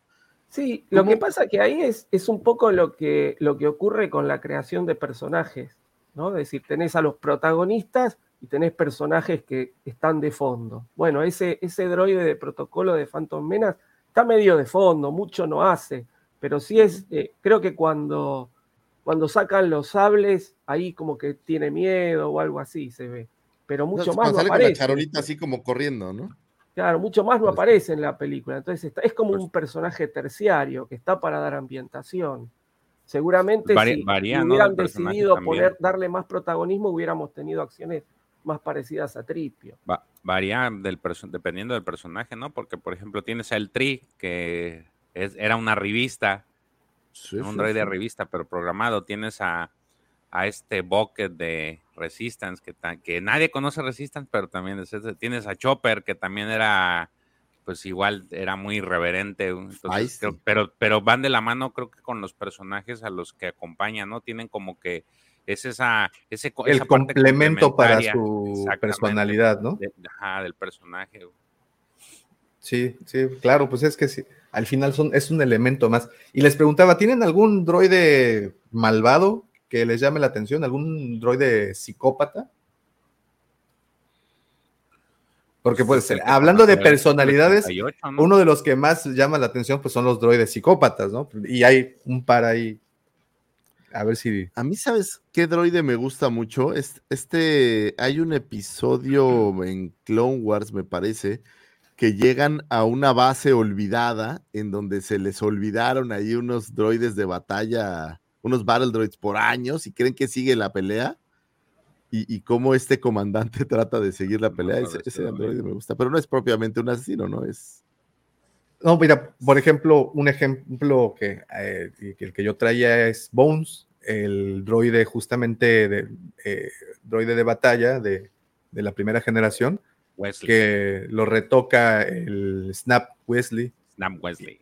Y lo vuelve psicópata, ¿no? Y asesino. Y, y también de ahí, pues yo creo que George, tú vas a tener como más información al respecto con Triple Cero y, y BT-1, ¿no? Que pues, también están un poco loquillos los droides de... Bueno, no son de, propiamente de la doctora Afra, pero los acompaña, ¿no? En algunas historias. Y si no me equivoco, creo que tienen también por ahí un tomo donde ellos salen solos. Mira, hay un, hay un droide que sale en Doctor Afra. En el primer cómic de Doctor Afra, es un droide, aparte de los que ya, ya conocemos, que se supone, de hecho es este, miren, este cómic es de los primeros de Doctor Afra. En este sale un droide que, este, que resulta ser que tiene conciencia y quiere ser, eh, creía que era una especie de, de, Jedi y se los anda queriendo descabechar. Creo que por ahí va el, el tema de. O sea, de que supu supuestamente están buscando una reliquia que tenía la personalidad ajá, del ajá, Jedi. Ajá, ajá, es ese. Entonces, si tienen la oportunidad de leer ese cómic, está, está interesante porque es este droide que pues tiene la, tiene como que, pensaban que era, era un Jedi y no, pues tiene la conciencia como que de, un Jedi y se quiere descabechar a todos. Entonces, como que droide así medio psicópata, pues ese, este, es, es un ejemplo. Tenemos a HK, al droide HK47 para los jugadores de Knights of the Old Republic. Que también. Que también, ¿no? Droide asesino. Hay sí, varios. Ese es otro, otro ejemplito. Mira, tú decías Bucket, por ejemplo. Desde los que menos pelan. No, Yo tengo pues mi es- bucket, bucketcito. Pero el problema que tiene Bucket es que no es popular el, el programa, ¿no? Pero, ¿sabes qué le pasa a Bucket? Pues es como Chopper o Artu, ¿no? Me parece que los tres, el mismo BB-8, están como en esta misma línea. Hasta a veces parece que son el mismo carácter eh, eh, de los tres, ¿no? Digo, Artu tiene menos movilidad. Por ejemplo, Chopper es así, aunque parece un R2, tiene mucha movilidad. No sé si has visto que siempre es como muy. Lo mismo Bucket, creo que se mueven así como muy. Pero creo que caen en esa misma en esa misma como línea de forma de ser. El mismo BB-8 es muy sarcástico, ¿no? O sea, es... Sí. Es que es lo que te digo, que como que se lo, los hacen para complementar al, al, ya sea el personaje. Por ejemplo, Chopper yo lo, yo lo vislumbro como eh, es, es este, es como si fuera una personita que también se mete ahí al, al terreno del mamecillo contra, con todos los del Ghost, porque si, si te das cuenta, hay, hay, hay partes o hay, hay Les tira capítulos en los carreta. que se, ajá, en los que le tira carrilla. Y por ejemplo, Artu, si lo ves con el- al lado de, de este, de Anakin, pues es este droide atrevido que no, no le importa nada, que, que sabe que, que todas las puede. Y, y es como que esa parte complementaria. A BB-8 no lo ves así, yo lo veo más así como que más un compañero y te va a ayudar cuando lo necesites, pero es más o menos como el, la, la- el, el complemento, diría el, el Davo, el accesorio del personaje principal. Oye, Este, no, que pero es pues lo- es que- a quién le, quién le quedó a BB-8 ser compañero de Rey o ser compañero de Finn, o pues tampoco le dejaron mucho. Por eso, y al final de cuentas es el como Bueno, que la- originalmente BB-8 era bueno. compañero de Poe. De Poe. Ajá. Oigan, y de las funciones que tienen los droides, ¿cuáles las que más les gusta? Fíjate que yo pienso que en una galaxia muy, muy lejana, güey, el idioma debe de ser un problema serio cuando estás hablando de cientos de sistemas diferentes donde hablan diferentes. Yo creo que la, la parte justamente protocolaria de traducir de tripio, aunque si hoy en día tenemos cosas muy sencillas para traducir, yo creo que en una galaxia muy lejana debiera de haber ya cosas más simples que tener que traer un droide. Pero creo que la parte de la comunicación es, es siempre bien importante, ¿no? Me. Entonces, uno de protocolo. Tú serías un droide de protocolo en la galaxia. Pues no, porque soy gordo, yo más bien sería como una, un, un gonk. ¿Sabes también cuál estamos? No, digo, no sé si entran dentro de esta, la, de esta, pues, clasificación, pero los troopers entran. Ah, los Dark Troopers. Los Dark Troopers. Son droides, ¿no? Son droides, sí. Los droides, los Battle Droids, los Super Battle Droids. Son droides asesinos, los droidecas. Los, droidecas. A mí me ¿Qué gustan tal? como arañitas, ¿no? Los que son chiquititos que. ¿Qué tal los, Magna Los Magna Guardias de Grievous? Eso están buenos. De, los de Grievous no, pero los Battle Droids o los droides Dark Troopers que vimos en, en Mandalorian, esos sí son eh, droides que tienen poca conciencia, digamos. Es decir, están creados para una función que es la de pelear y ahí van, ¿no? Es decir, no, no, no tenemos eh, droides que, que, toman sus propias decisiones. De hecho, en las Clone Wars, no me acuerdo ahora el código, pero están los droides que dirigen a los droides de batalla. Eso sí tienen más, más autonomía. Pero el resto son, como, como soldados que van para adelante y nada más. Y sobre todo en The Phantom Menace, porque en las otras de repente ves que hacen comentarios algunos Battle Droids. En The Phantom Menace es una conciencia colectiva, creo yo, hecha para la batalla y se acabó, se desconectan, te desconectaron. De hecho, claro, se desconecta la base y se desconectaron todos. Pero después ves la evolución, creo que también son HK guion no sé qué, los que dice, profe, que son los como los generales de, los Battle Droids y esos sí tienen como una conciencia. Aunque por ahí hay un par de Battle que yo sí creo que hacen comentarios chuscos y estas cosas que pareciera que sí tienen la conciencia, ¿no? De hecho, el, arco de, la, de los, estos personajes que todo el mundo quiere, que son las hermanas Martínez, este, no, no, tienen que ir a robarse una cabeza de uno de estos droides porque ah, la autonomía que tenían les va a permitir utilizarlo para, para la rebelión, una cosa así. Son los droides T, ¿no? De hecho, de ese hay un este Déjale paso a Davo porque no puedo perder esta oportunidad ahorita que estamos hablando de droides para echarle una conmemorada. Hay un droide que está este, basado en, en Kobe Bryant, de esos droides. Oh, claro, sí, sí, sí, sí, sí, lo hemos, hemos platicado de él. Sí, claro. KB24. Sí, KB24. Fue precisamente hecho, ahora sí que por el, en, honor a Kobe Bryant corrígeme si me equivoco, pero no sale con Artu en un episodio que salen puros droides. Creo que hay un, no, hay un episodio. de la Citadela. Él es el, el, que mueve los hilos en la Citadela. Bueno, él es el droide táctico. Son, son estos, se les llama droides tácticos. Entonces él es el que mueve los hilos, pero sí fue un tributo ahí al, al, al Kobe en aquellos ayeres de, de esta, de la serie. Tiene, tiene los colores púrpura y, y amarillo y trae, el, trae por ahí un logo asimilando al que, al que tenía el de Kobe su logo. Ah, qué buena onda. Fíjense qué padre. es un tributo más dentro de la saga. Ah. Un tributo más dentro de la saga. A la Black Mamba. Sí, hombre. Fíjate. ¿Qué, ¿qué tal esta historia mm, de R5 o Rojo? donde se dice, cuenta la leyenda que era un droide que manejaba la fuerza y que se descompuso adrede para que Artu llegara a manos de Luke. Eso es lo que yo no entiendo. Fíjate que eh, en el libro este de, desde cierto punto de vista, del de New Hope, dice que él se, se ocasiona el, daño. Pero luego... Le, pide paro al, el Artu. Le Artu le... es malo, ayúdame. Ahí tienen una comunicación. Pero en, un cómic, si no me equivoco, en donde lo llaman Skippy, por cierto, a, este droide, eh, dicen que es usuario de la fuerza. Bueno, que la fuerza vive en él. Entonces, lo que sí, lo que sí es de que me lo están reivindicando a ese droide que, que es el verdadero salvador de la galaxia. Porque ahora, si se fijan o si recuerdan, ya está en el taller de Pelimoto, se los, lo decíamos la vez pasada, ya está en el taller de Pelimoto y por lo que vimos en los avances de la temporada 3 del mando, el mando, lo va a traer de astromecánico en su N1. Ahora, digo, pues, en teoría hay 150 millones de R5s rojos, ¿no? no, no, no, pero es ese. Pero es él, no, me queda claro que es ese, ¿no? Entonces, es él, es él. Entonces pues, está, está buena la, la reivindicada del personaje. Digo, pues, redondeando un poco que él es el que salva la galaxia, dándole paso al buen R2. De hecho, esas historias son de las, de las padres de ese libro. Bueno, a mí me gustó esa historia. De las más bonitas. Pues las otras son difíciles de entender. La del Mouse Droid, por ejemplo, pues no. Ah, esa es una no basura. está, no está, no Esa está es una padre. No sé qué, cómo se le ocurrió al, al quien lo escribió, ni me acuerdo. Al editor dejarlo, ¿no? Publicar por Se manchó, sí. Encender, estresa, apagar. Sí.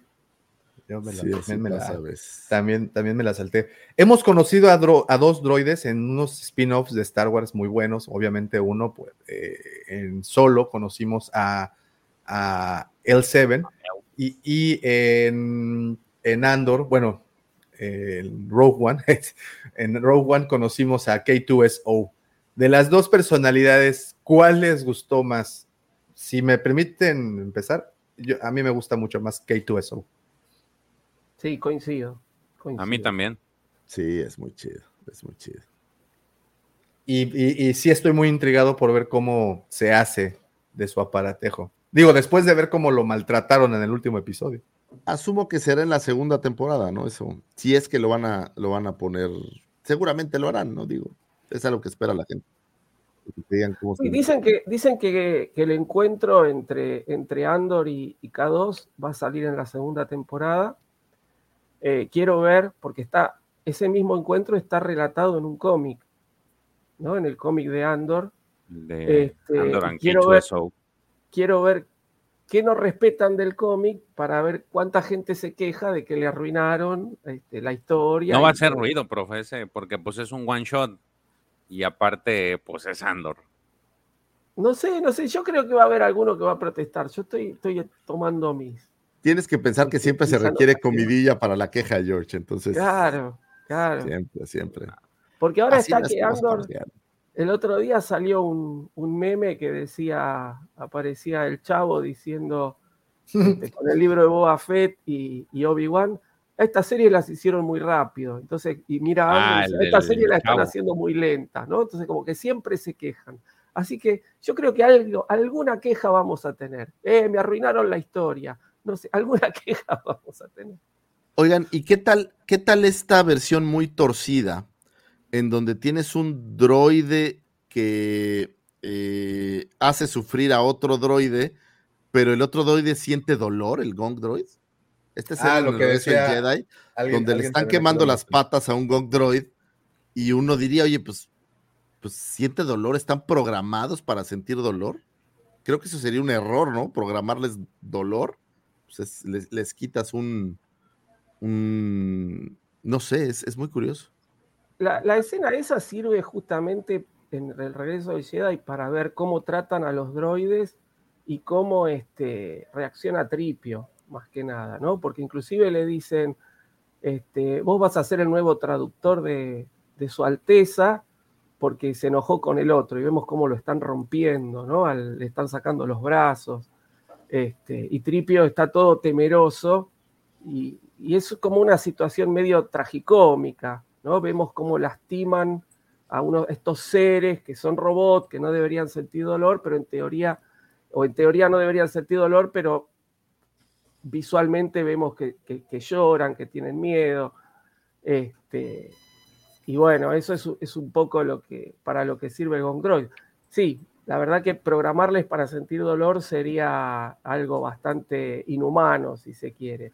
Pero bueno, sirve la escena como, como justamente como, como situación tragicómica, ¿no? Y vemos todo lo que le... Porque Tripio va viendo todos los droides rotos que hay en ese lugar y va sintiendo cada vez más miedo y diciendo, ¿dónde me dejó? Porque él no puede procesar que Luke le- los mandó por regalo, es decir, si funciona de alguna manera el plan de Luke de rescatar a Han Solo, es porque Tripio no tiene idea, porque seguramente si él supiera de ese plan, lo hubiera revelado de alguna manera, ¿no? Por, en su torpeza lo hubiera comentado, y el único que lo sabe es R2. Ah, Fíjense, me acabo de encontrar con un artículo bastante interesante que obviamente puede causar este revuelo. Nada más quiero traducirlo bien para no andar diciendo Fíjate- san- Fíjate que ahorita haciendo retrospectiva, en, en la Alta República casi no hay droides. Eso te iba a Ah, preguntar, güey. Qué buen punto. cómo, cómo, cómo, va el tema ahí, eh?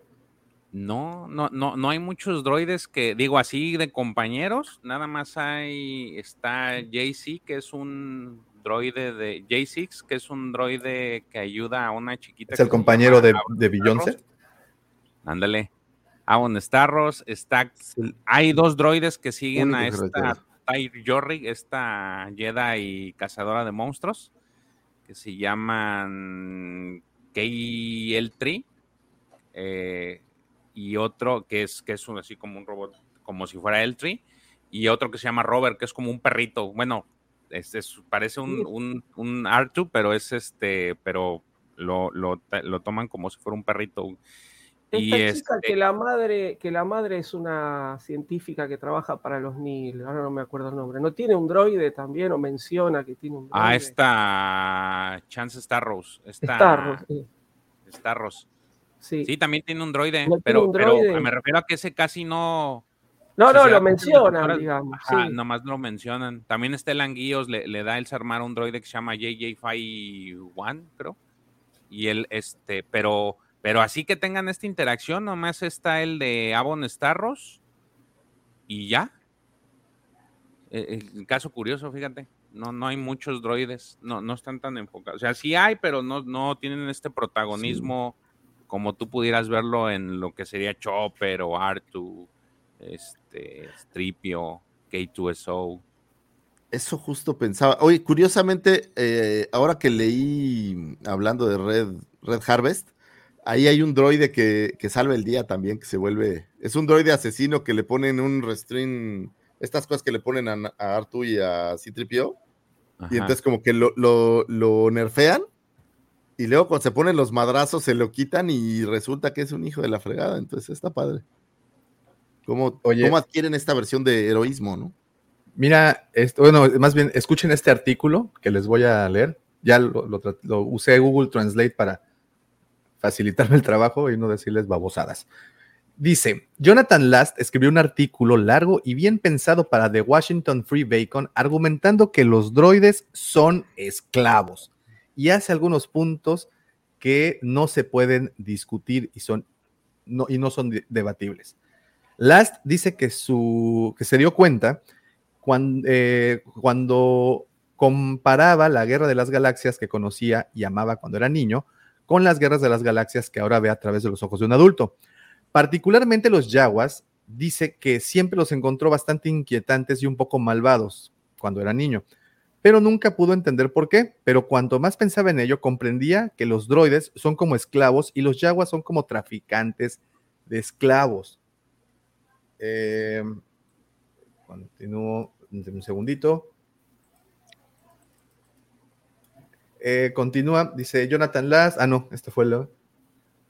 Dice, una vez que eh, ves esta verdad, es difícil ver Star Wars como lo hacías cuando eras niño. Entiendes que los Jaguars son traficantes de esclavos. Más que nada te das cuenta cuán moralmente en banca roca está realmente la rebelión y cuál relativamente ilustrado es el imperio. Una vez que reconoces que los droides son esclavos, todo lo que creías sobre Star Wars cambia. ¿Cómo la ven? Pero, pues es una máquina, ¿no? Es como si dijeras que la lavadora es tu esclava porque le dices me la cómo lavar la ropa, ¿no? Digo, me parece un poco purista. Sí, la analogía me parece que tiene sentido, pero... Que no, que no lean entonces, este, ¿cómo es? Ay, qué mal que estoy hoy de la, de la cabeza.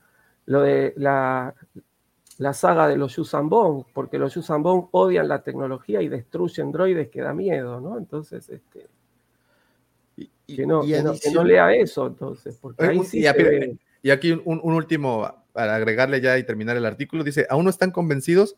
Escuchen el lenguaje utilizados con los droides, hablan de propiedad y se pasan y se pasan de dueño a dueño sin pensarlo mucho, sin mencionar el nombre de C-3PO que se refiere a Luke como Master pero sí son sus dueños. O sea, aquí el problema es uno, que creas que los yaguas eran buenas personas y lindos animalitos. Pues no, eran unos hijos de la chingada, se robaban cosas y las chatarreaban. O sea, ese es, el error lo tiene él desde que vio la concepción, original, ¿no? O sea, los yaguas no eran buenos, nunca lo fueron. y dos, pues estás comerciando con la lavadora, ¿no? Digo, entendemos que tienen la conciencia y toda esta parte, pero no dejaban de ser un droide Eh, que eh, alguien fabrica en masa y hay cientos de miles del mismo. O sea, C-3POs no es que haya un C-3PO, hay cientos de droides de protocolo, ¿no? Nomás Mira, que aquí ves a uno. Esta está más chida, te la, te- se la pones así como que los picapiedra. En los picapiedra, pues tu lavadora, eh, tu, tu esta para los trastes era, era un elefante que tenía una trompa ahí y les, les echaba agua. Entonces, ahí está todavía más jodido el asunto.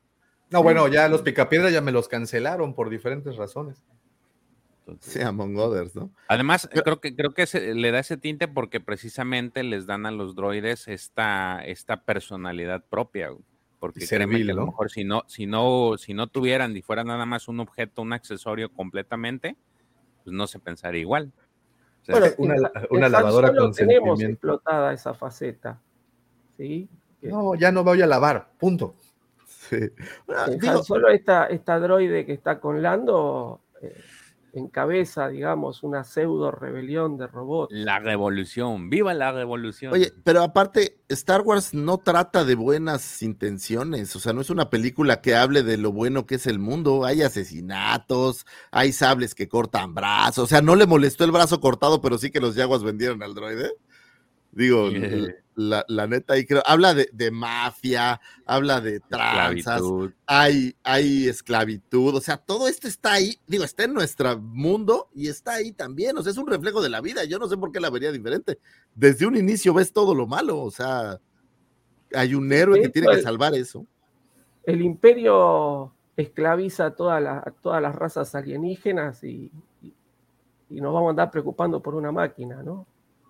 Y e- en, en Han Solo, pues, literal, hay una droide que lucha en contra del esclavismo de los droides. O sea, no sé por qué lo ve. Digo, mi, mi duda es, no sé por qué lo vio bien antes. O sea, sí, siempre está mal el esclavismo, ¿no? Pero no sé por qué creías que, que antes los Pues yaguas eran en la- tipos en la buena nota onda. decía ¿no? que, que, su visión de niño, ¿no, Davo? Al Sí, inicio dijo. sí, sí, que la, que la visión de niño era, era le decían, ¿qué, ¿qué querés ser cuando seas grande? Un yagua, un yagua. Y después le cayó Ah. la ficha y dijo, ay, no.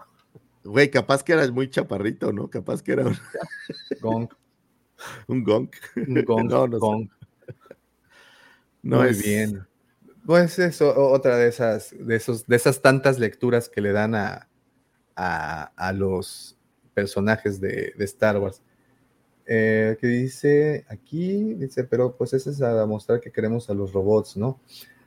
Sí, eh, es que también hablaban un poco de por qué tienen sentimientos los droides en Star Wars. Y creo que tú lo decías, ¿no, profe? Que es como para ver que el elemento reaccione ante algo y que te, y que te complemente la, la, la participación del personaje en la escena, ¿no? Que conectes, ¿no? Con el.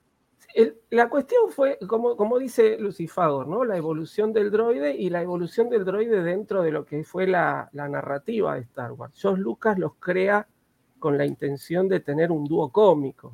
¿sí? Este, entonces son un poco los personajes que nos dan esos tintes. Gracias. De hecho, todos los comentarios que hace Tripio en general en, en- en las, tres, en las tres películas, sobre todo de la trilogía original, eh, tienden a generar cierta comicidad, ¿no? Este, cuando están en el compactador de basura y se salvaron, ¿no? Porque lograron, este, lograron detenerlo y están todos festejando y Tripio dice, ay, están sufriendo, no llegué demasiado, llegué demasiado tarde, están sufriendo, porque se piensa que están aplastados.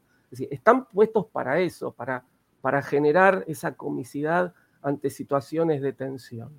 Entonces, Lucas los concibe como eso. Después, a lo largo de las series, este, las otras películas y demás, vamos teniendo, además de esa evolución del, del droide en general en la galaxia, la evolución del personaje, ¿no? Y se le va dando otro tipo de, este, de preponderancia. Pero en un principio eran lo que hoy se conoce como el alivio cómico de la película. Claro.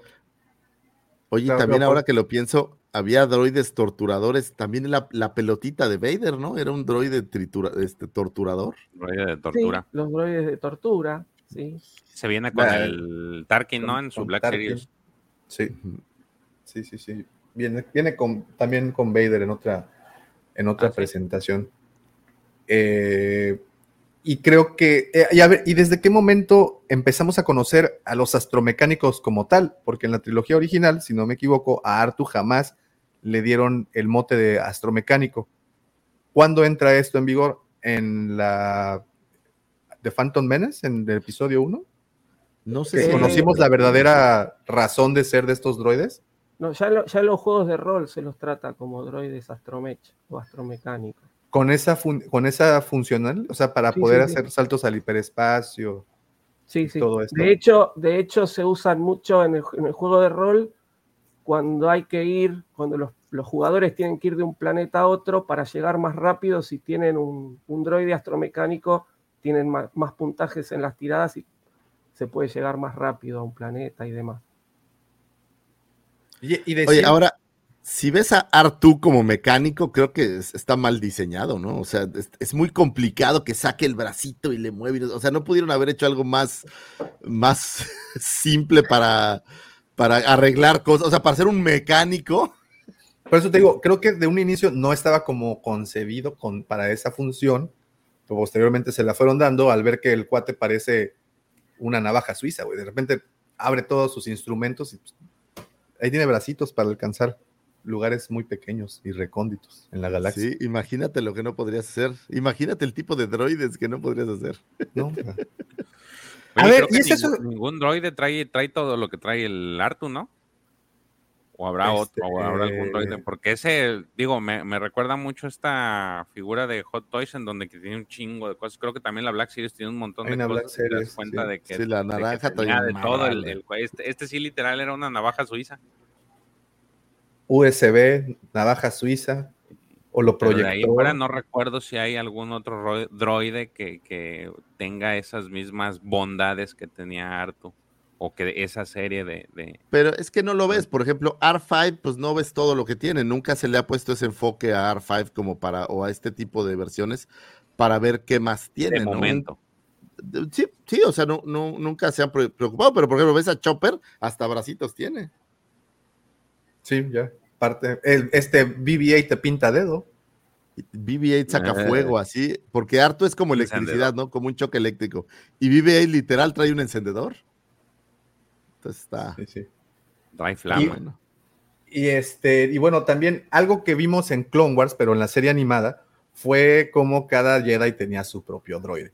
Y obvio, pues, hubieron unos que pasaron a la historia como Artu y unos pues que pasaron sin, sin pena ni gloria por ahí. Uno de los que más recuerdo que no sea Artu es el droide de Ahsoka, que literalmente la acompaña durante toda la serie y encuentra su final de una manera trágica justamente al final del episodio, del último episodio, ¿no? De, de, de Clone Wars temporada 7, que están ahí de- intercambiando blasters cuando pues se lo truenan al, al pobrecito. Fíjate Lo- qué, qué trascendencia tienen los droides eh, en la empatía de la gente, que pues tienes a este droide rosa, ¿no? Este... A K2, a, K, a KT. ¿KT qué es? R2KT. R2KT, ¿no? R2KT. Sí. No, y Este una droide, historia Por si no conmovedora. lo saben, ¿no? eh, Katie es la hija de uno de los fundadores de la este colectivo disfrazador, ¿cómo se llama? La, la La 501. Legión 501. la Legión 501 y padecía de cáncer, estaba muy enferma y los hay un grupo de creadores de droides que se juntó con él y le crearon un droide para pues hacerla sentir un poco mejor mientras mientras pasaba sus días en el hospital y una vez que fallece se dedica este droide literal a ir a visitar hospitales y a llevar un poco de más alegría a niños que estén por ahí. Tanto así que tiene un par de cameos, ¿no? En The Force Awakens, me parece, o en Sí, Last Jedi, sí, no sí, estoy seguro cuál The es. Force Awakens y, Y en, en la caricatura Ray- en Clone, Clone Wars. Así es. así es. De hecho, sale ahí como la chick de Artu. Ah, esa- sí, es cierto, sí, es cierto. Y ya Pero- para complemento, la figurita, ¿no? Que Tiene, tiene mucha razón, George, la trascendencia de estos eh, droides en el colectivo, colectivo diario. ¿Hay algún droide que haya sido protagonista? Pues eh, Harto, en ¿no? cortos y en cómics, sí. sí, sí han habido historias de droides. Ahorita la que se me viene inmediatamente a la cabeza es la justificación de por qué eh, Tripio tenía un brazo rojo al inicio de, de, Force Awakens. Y esto te lo menciona en un cómic en donde eh, una nave con, tripulada por droides estrella y pues estos tienen que cumplir una misión. Este grupo de droides sale de la nave y van, van los, los eh, peligros del planeta de donde se estrellan, van acabando con cada uno de los droides hasta que pues nada más queda Tripio y una droide de color rojo, quien, la quien protege a Tripio porque empieza a caer lluvia ácida, se empieza a derretir. Y pues lo único, él, ella lo protege, Tripio es el único droide sobreviviente y al que rescatan, y él pierde el brazo en algo que pasa ahí, y para traerla a esa droide, para traerla con él, se puso el, el brazo de color rojo, bueno, el brazo de la droide. Entonces ahí le dan un poquito más. sentimientos. Sí, son muy pues sentimentales los droides, no cabe ni la menor duda. Sí, sí, sí. Sí, y, Oye. sí. Oh, okidoki.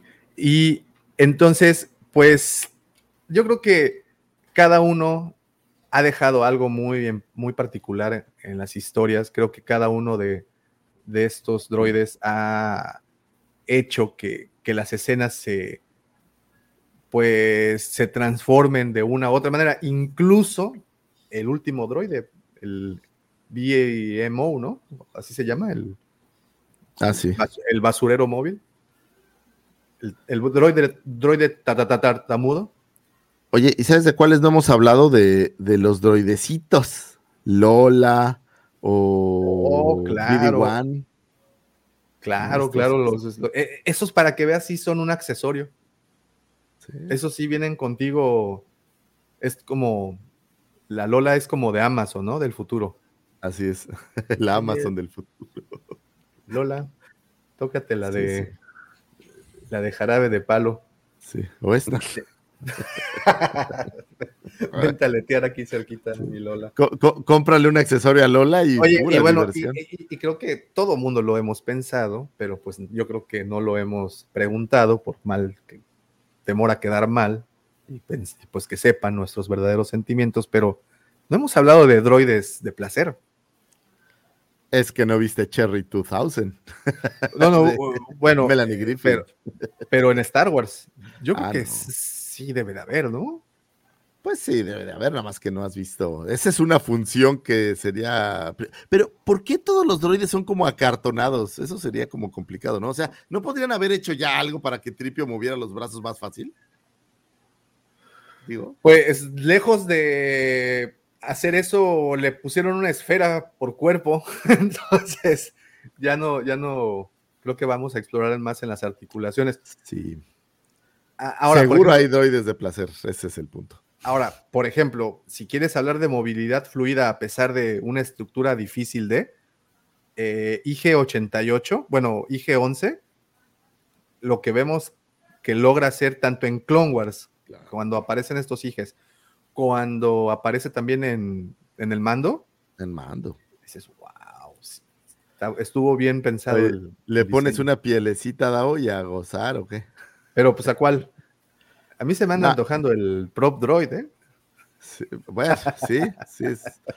Más es menos, más no es menos, digo, más. Pues sí, ya, te puedo, ahí así, a ojos de buen ingeniero, ya, ya, le saqué provecho. A este al menos que tenemos en pantalla.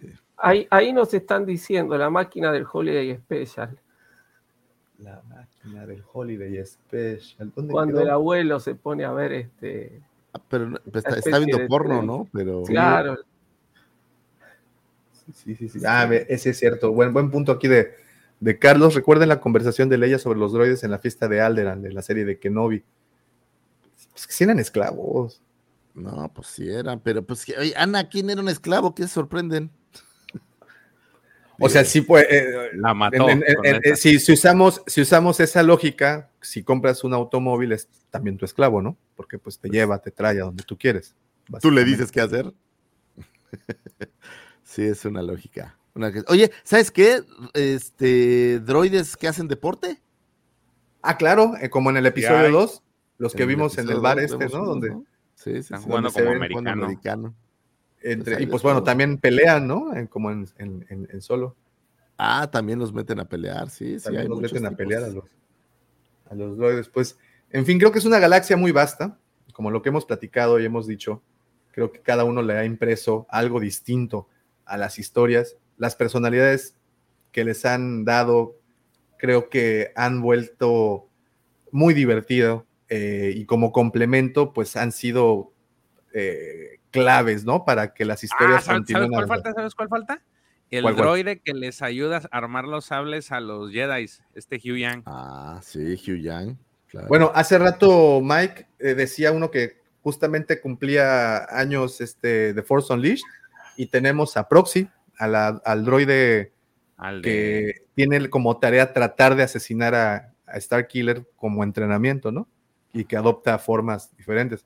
Y digo, Ahí hace los rato... médicos también, ahí dice Jerry, droides médicos. La figura de Kenner es una de las que más me gusta, fíjate, de ese droide.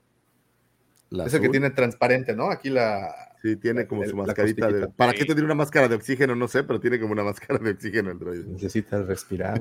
No le llega bien el aceite ahí a la, a, a la nariz. ¿De Es curioso, ¿no? ¿De qué serie es ese? ¿Cuál? ¿Cuál? Saga, e- ese, ese droide. No, el de ¿De Kenner. qué línea? Kenner, el Kenner. No, Kenner, lo- Kenner. Los droides médicos son. Sí, que, apare- que aparecen en, en el Imperio contraataca curando a Luke. Mira, en el. Ah, Mira lo que dice Carlos. En una entrevista que tuvimos con Kiko Rovira Beteta, el responsable de las traducciones latino-castellano de las películas de Star Wars, hablaba de precisamente del paso de la palabra astromecánico a droide. Dice, y aquí continúa, nos contó si se dice Jedi o Jedi, sable o espada láser. Es, es muy interesante. Ya tuvimos ese debate, ¿verdad? ¿Qué es espada láser o sable de luz? ¿Quién gana? pues es que no es láser de entrada, ¿no? Es, es plasma. No, sable de luz, sable de luz. Sable de luz debiera ser. Entonces Luke yo. se confunde desde un inicio, llamándole espada láser. Es Güey, Luke. Luke. Luke toma leche de una ballena intergaláctica, güey. ¿Qué esperas de Luke? Así me lleven pedradas ahorita. Muy bien, señores, pues creo que hemos platicado bastante, de manera bastante interesante al respecto. Creo que los droides, ah, y, y, bueno, y como coleccionistas también hay que decir que son figuras muy buscadas y artículos muy coleccionables y que creo que Disney, quien adoptó como representación de todo Star Wars, son a los droides. Es el único elemento que puedes personalizar y puedes armar literalmente como quieras. No, no, pero ojo, güey. Tanto así que, la, que los droides en Disney no los hace Hasbro, o sea, no los hace un tercero, son de Disney, o sea, Disney fabrica toda esta serie de droids para... Droid Factory es de Disney, ¿verdad? No, es de no. Disney, sí. No es Hasbro, es Disney, sí. Sí, sí. No, y Entonces- sacan unos artículos muy bonitos. O sea, estos que hacen con motivos de Halloween. Sí, de Halloween, todos son muy padres. Hay una versión que sacaron en donde te venden la caja abierta y tú escoges las partes de tu droid para que lo armes y en la caja puedes poner como con una especie de stencil o algo así el nombre para que lo selles y entonces te lleves tu droide personalizado o literal de pepa. es Eh, Disney en esa parte. R, 2 ALB. Ese es el- así voy a poner un droide. Y, y creo que los ha adoptado mucho y han, se han comercializado muy bien con ellos, sobre todo para, para el tema del coleccionismo. Eh, Por ejemplo, para Navidad también tenemos astromecánicos, ¿no? Que los, los van personalizando para Halloween. Actualmente sacaron un calendario, calendario de Adviento eh, para con figuras, ¿no? Para, para que, igual de esos que dices que vienen tres torsos, Sí. varios pares de piernas. Exacto. En fin, No, bueno, son- tienes son- estos droides del, del droid Depot que armas tú tu astromecánico, literal, te dan las piezas y lo armas. Digo, es una versión pequeña, pero, pero es una actividad completa ahí en, en Galaxy's Edge. so, sí, los droides tienen un y- gran papel. ¿Y qué tal los de la marca Sphero, ¿no? Que puedes controlar con el teléfono y pues son a control remoto y, y son muy, muy, muy entretenidos.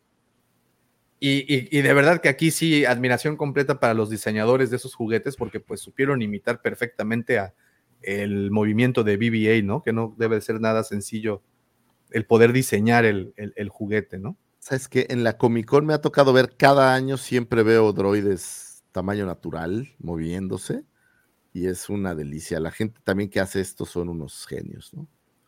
Sí. O sea, Artus o R5s así completos son padrísimos. Sí que lo son.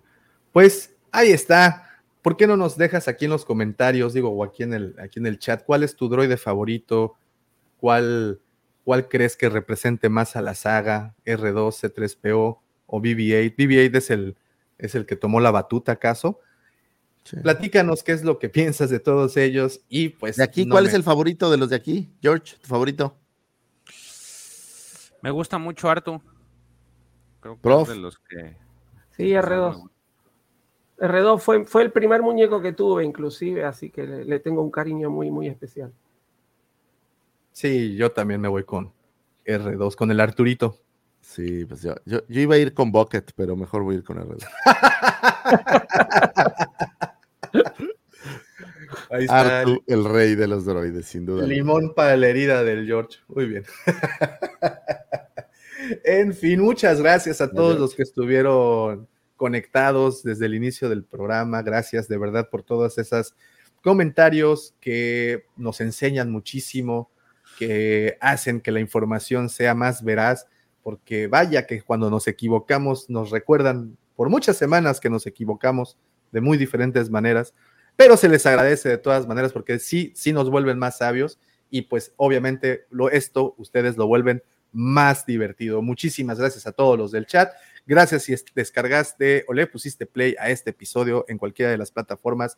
Ya saben que esto aparece el día lunes en Spotify, Apple Podcasts, Evox, iHeartRadio y todas las distribuidoras, Google Podcast también por ahí, eh, todas las distribuidoras de audio.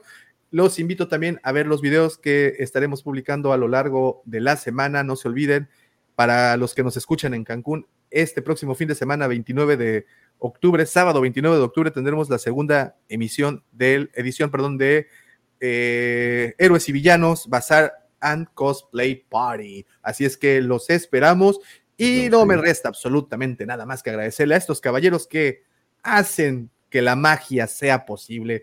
Profe, muchísimas gracias, George, gracias de verdad. Pero esta magia no tendría color, esta magia sería magia blanca. Nosotros necesitamos esa rudeza en lo inexplicable. Y eso lo obtenemos con este señorón, el señor de la palabra elegante, el lujo de Canto Byte. Mi querido amigo, mi hermano, el segundo sol de Tatooine, arroba Lucifago. Muchísimas gracias, gracias mi George, mi profe, muchísimas gracias. Gracias al querido Pepe que se conectó unos minutitos. Mi querido Checo que andaba por ahí paseando, también le damos muchísimas gracias, pero sobre todo damos gracias a ustedes. Tú que estás del otro lado, que nos escuchas, que te tomas el tiempo, que disfrutas este programa, lo escuches el lunes o hayas estado aquí en la transmisión, te agradecemos de todo corazón, porque nada de esto sucede sin sus amables eh, oídos escuchando toda la bola de sandeces que suelo decir, digo yo, porque el profesor dice cosas decentes. George sí son sandeces, lo siento, y Daumático, pues qué decir. Pero bueno, este programa no sería posible, señores. No podría existir, no habría manera, no habría forma en esta galaxia o en una más lejana, ni en una más cercana, ni con droides, ni utilizando droides de protocolo, ni droides de placer. No habría manera. sexuales sin, sí, utilizando droides dioses, no, no se podría, no habría manera.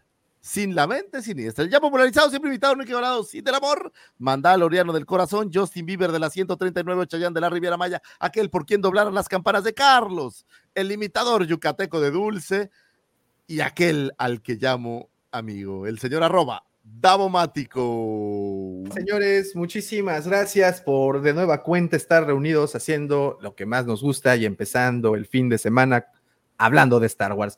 Muchísimas gracias a todos, pero no nos podemos despedir sin antes desearles que la fuerza los acompañe, señores. Hasta pronto y gracias. Vean al Toluca ganar.